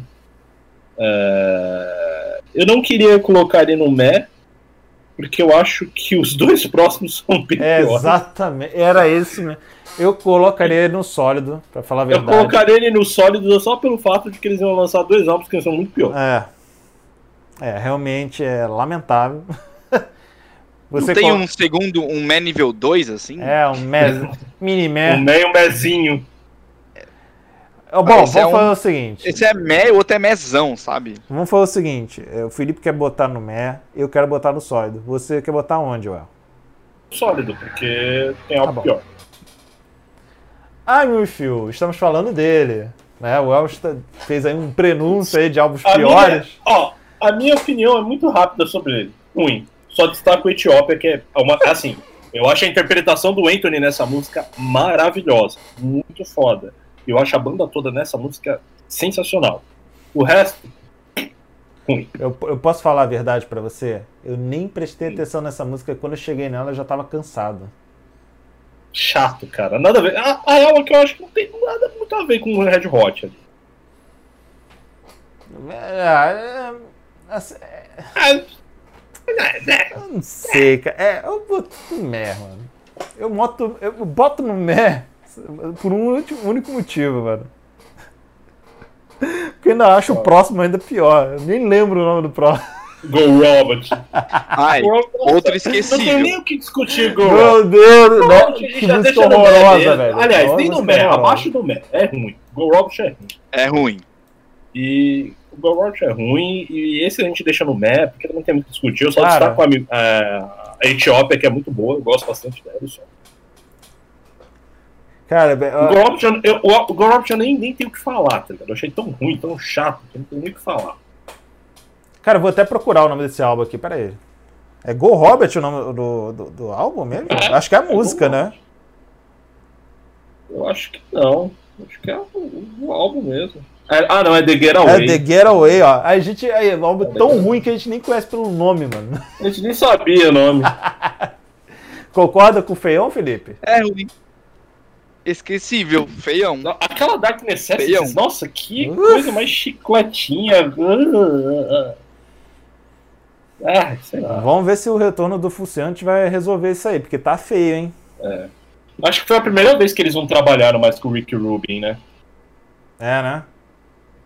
Acho que foi a primeira vez. Talvez seja isso. Desde o Blood Sugar Sex Magic que eles trabalhavam com ele. Caralho, meu irmão. Aliás, uma curiosidade, um fun fact aqui do canal: esse é o primeiro álbum The Getaway que a gente coloca no feião. Tão ruim que ele é. Nossa, é muito chato. O primeiro álbum ruim do, que a gente coloca. Uma pena ter vindo do Red Hot Chili Peppers. Uma pena, porque é uma excelente banda. É, levando em conta tudo que eles fizeram no passado, mas a fase atual deles é lamentável. Ah, a idade bateu também, né? A idade bateu, né? Será que é só a idade? A idade bateu, porque, como porque eu acho que é a idade. Eu ainda tenho fé na habilidade deles. Eu acho que eles ainda têm alguma coisa ainda pra é. entregar de bom. É um momento eu... ruim, cara, e toda isso e toda banda tem, sabe? Eu acho que não, eu acho que a idade bateu. Se você viu um show do Red Hot Chili Peppers hoje, é... assim, o show do Red Hot Chili Peppers na década de 80, no final da década de 80 a década de 90 inteira, era uma coisa absurda. Era um dos melhores. Todo mundo falava que era um dos melhores shows para você ir era do Hot Chili Peppers. Hot Chili Peppers, Rage Against the Machine, Sepultura também falavam que era um show absurdo. Uh, enfim. E os shows do Hot Chili Peppers era uma coisa absurda nos anos 90 e nos anos 80. Hoje em dia, você vê um show do Red Hot Chili Peppers e fala, ai, mano, que preguiça, cara. Só o Flea o Shading deu uma aquela destacada diferente. O Anthony, cara, o Anthony praticamente não sai mais do lugar, sabe? A idade bateu. Ó, vamos. Só pra encerrar aqui, vamos ler os comentários aqui, porque como eu tava vendo a tier lists aqui. Vamos ver aqui. Tem muita banda que eu quero ver, beleza. Esse aqui eu já li. É, acho que a Panda tava falando do, da, dos, dos álbuns brabos aqui, ó. Agora começa a ficar brabão. Airbus tem que ser pelado que nem o Flea pra, pra ser truzão. Já fiz, já fiz. E o General J, se não fiz. for assim, nem faço. E já fiz com meia também. Com uma Caralho, meia também. meia. Já fiz também, botei a meia igual esses aí faziam antigamente. Olha lá, a Panda também disse: Eu amo Stage Arcade. Era uma época que eu via muito MTV e tinha clipe deles tocando direto. Ah. Califórnia, principalmente, né? Aí o John Shard diz: O bagulho é ser seletivo no Stage Arcade. Gostava de ficar brisado com Charlie. E aí o general. Charlie é legal. Tem o feião, ao invés de dois de Mé 2. Esse álbum é feião, galera. Esses dois últimos para mim são feião. E aí o John Shard complementa falando, só tristeza depois da saída do, do Fruciante. Até os álbuns do Johnson também com a quantidade de drogas que rolou hoje em dia com a idade é difícil manter. Ah, cara, vamos. Ah, os caras tão limpos, os caras tão limpos. É, vamos dia. dar uma chance ah, para eles. O John, vo... John voltou. Pode ser que a coisa mude, ou talvez não. Isso vamos descobrir quando esse álbum finalmente sair, não se sabe quando. Eles já disseram que estão gravando, né? Mas. Sim. Tem que dar uma parada por causa da pandemia, né? É, só não vai ameaçar de morte porque Cyberpunk tá aí pra, é, pra mostrar no que que deu, né? É, mas eu acho foda, eu falo o bagulho da idade chegou, que às vezes eu vejo uns vídeos do Shed, porque eu sigo, eu sigo os caras, né? Instagram. Às vezes eu vejo uns vídeos do você olha pra cara do Shed e fala, caralho, como você tá velho, Shed. Passa um renil nessa cara aí, passa um creme, cara. pra evitar essa ruga. Creme Zivone, pô. Ah, pelo amor de Deus, cara. Passa um Monange, sei lá. Bom, então é isso. Vamos encerrar. A gente conseguiu fazer a tier list do Red Hot. Conseguimos fechar em mais uma tier list. E, ó, segunda-feira que vem a gente tá voltando sexta-feira, como eu disse. Vamos fazer um mini recesso aí de Natal. Natal aí, né? Comer Chester, uva passa, arroz, sei lá, mano. Massa é bom pra caramba, hein? É, pô. Era ravioli, truvioli, é. tudo que acha bom pra. e aí, ó, segunda-feira a gente tá de volta. Vocês, galera que assistiu até agora, valeu aí e aproveito para re reforçar o pedido para que vocês enviem pra gente os melhores álbuns de 2020 na opinião de vocês, que a gente vai falar sobre eles todos. É, a gente, eu tenho os meus melhores álbuns, o El tem, com certeza o Felipe também terá os dele. Então a gente vai discutir sobre isso exclusivamente na, na próxima live para encerrar o ano. E aí, quando o ano virar, a gente vai vir com uma nova programação, mais coisas. O, o nosso canal do YouTube já vai começar a ter mais coisas também exclusivas. Uhum. Então. Para assinante. É, então pode ser para assinante também. e aí vai ser. assinar. E aí sim vai ser só prazer e alegria, beleza? Então, valeu, gente. Até segunda-feira que vem. Um abraço. Valeu! Vamos lá.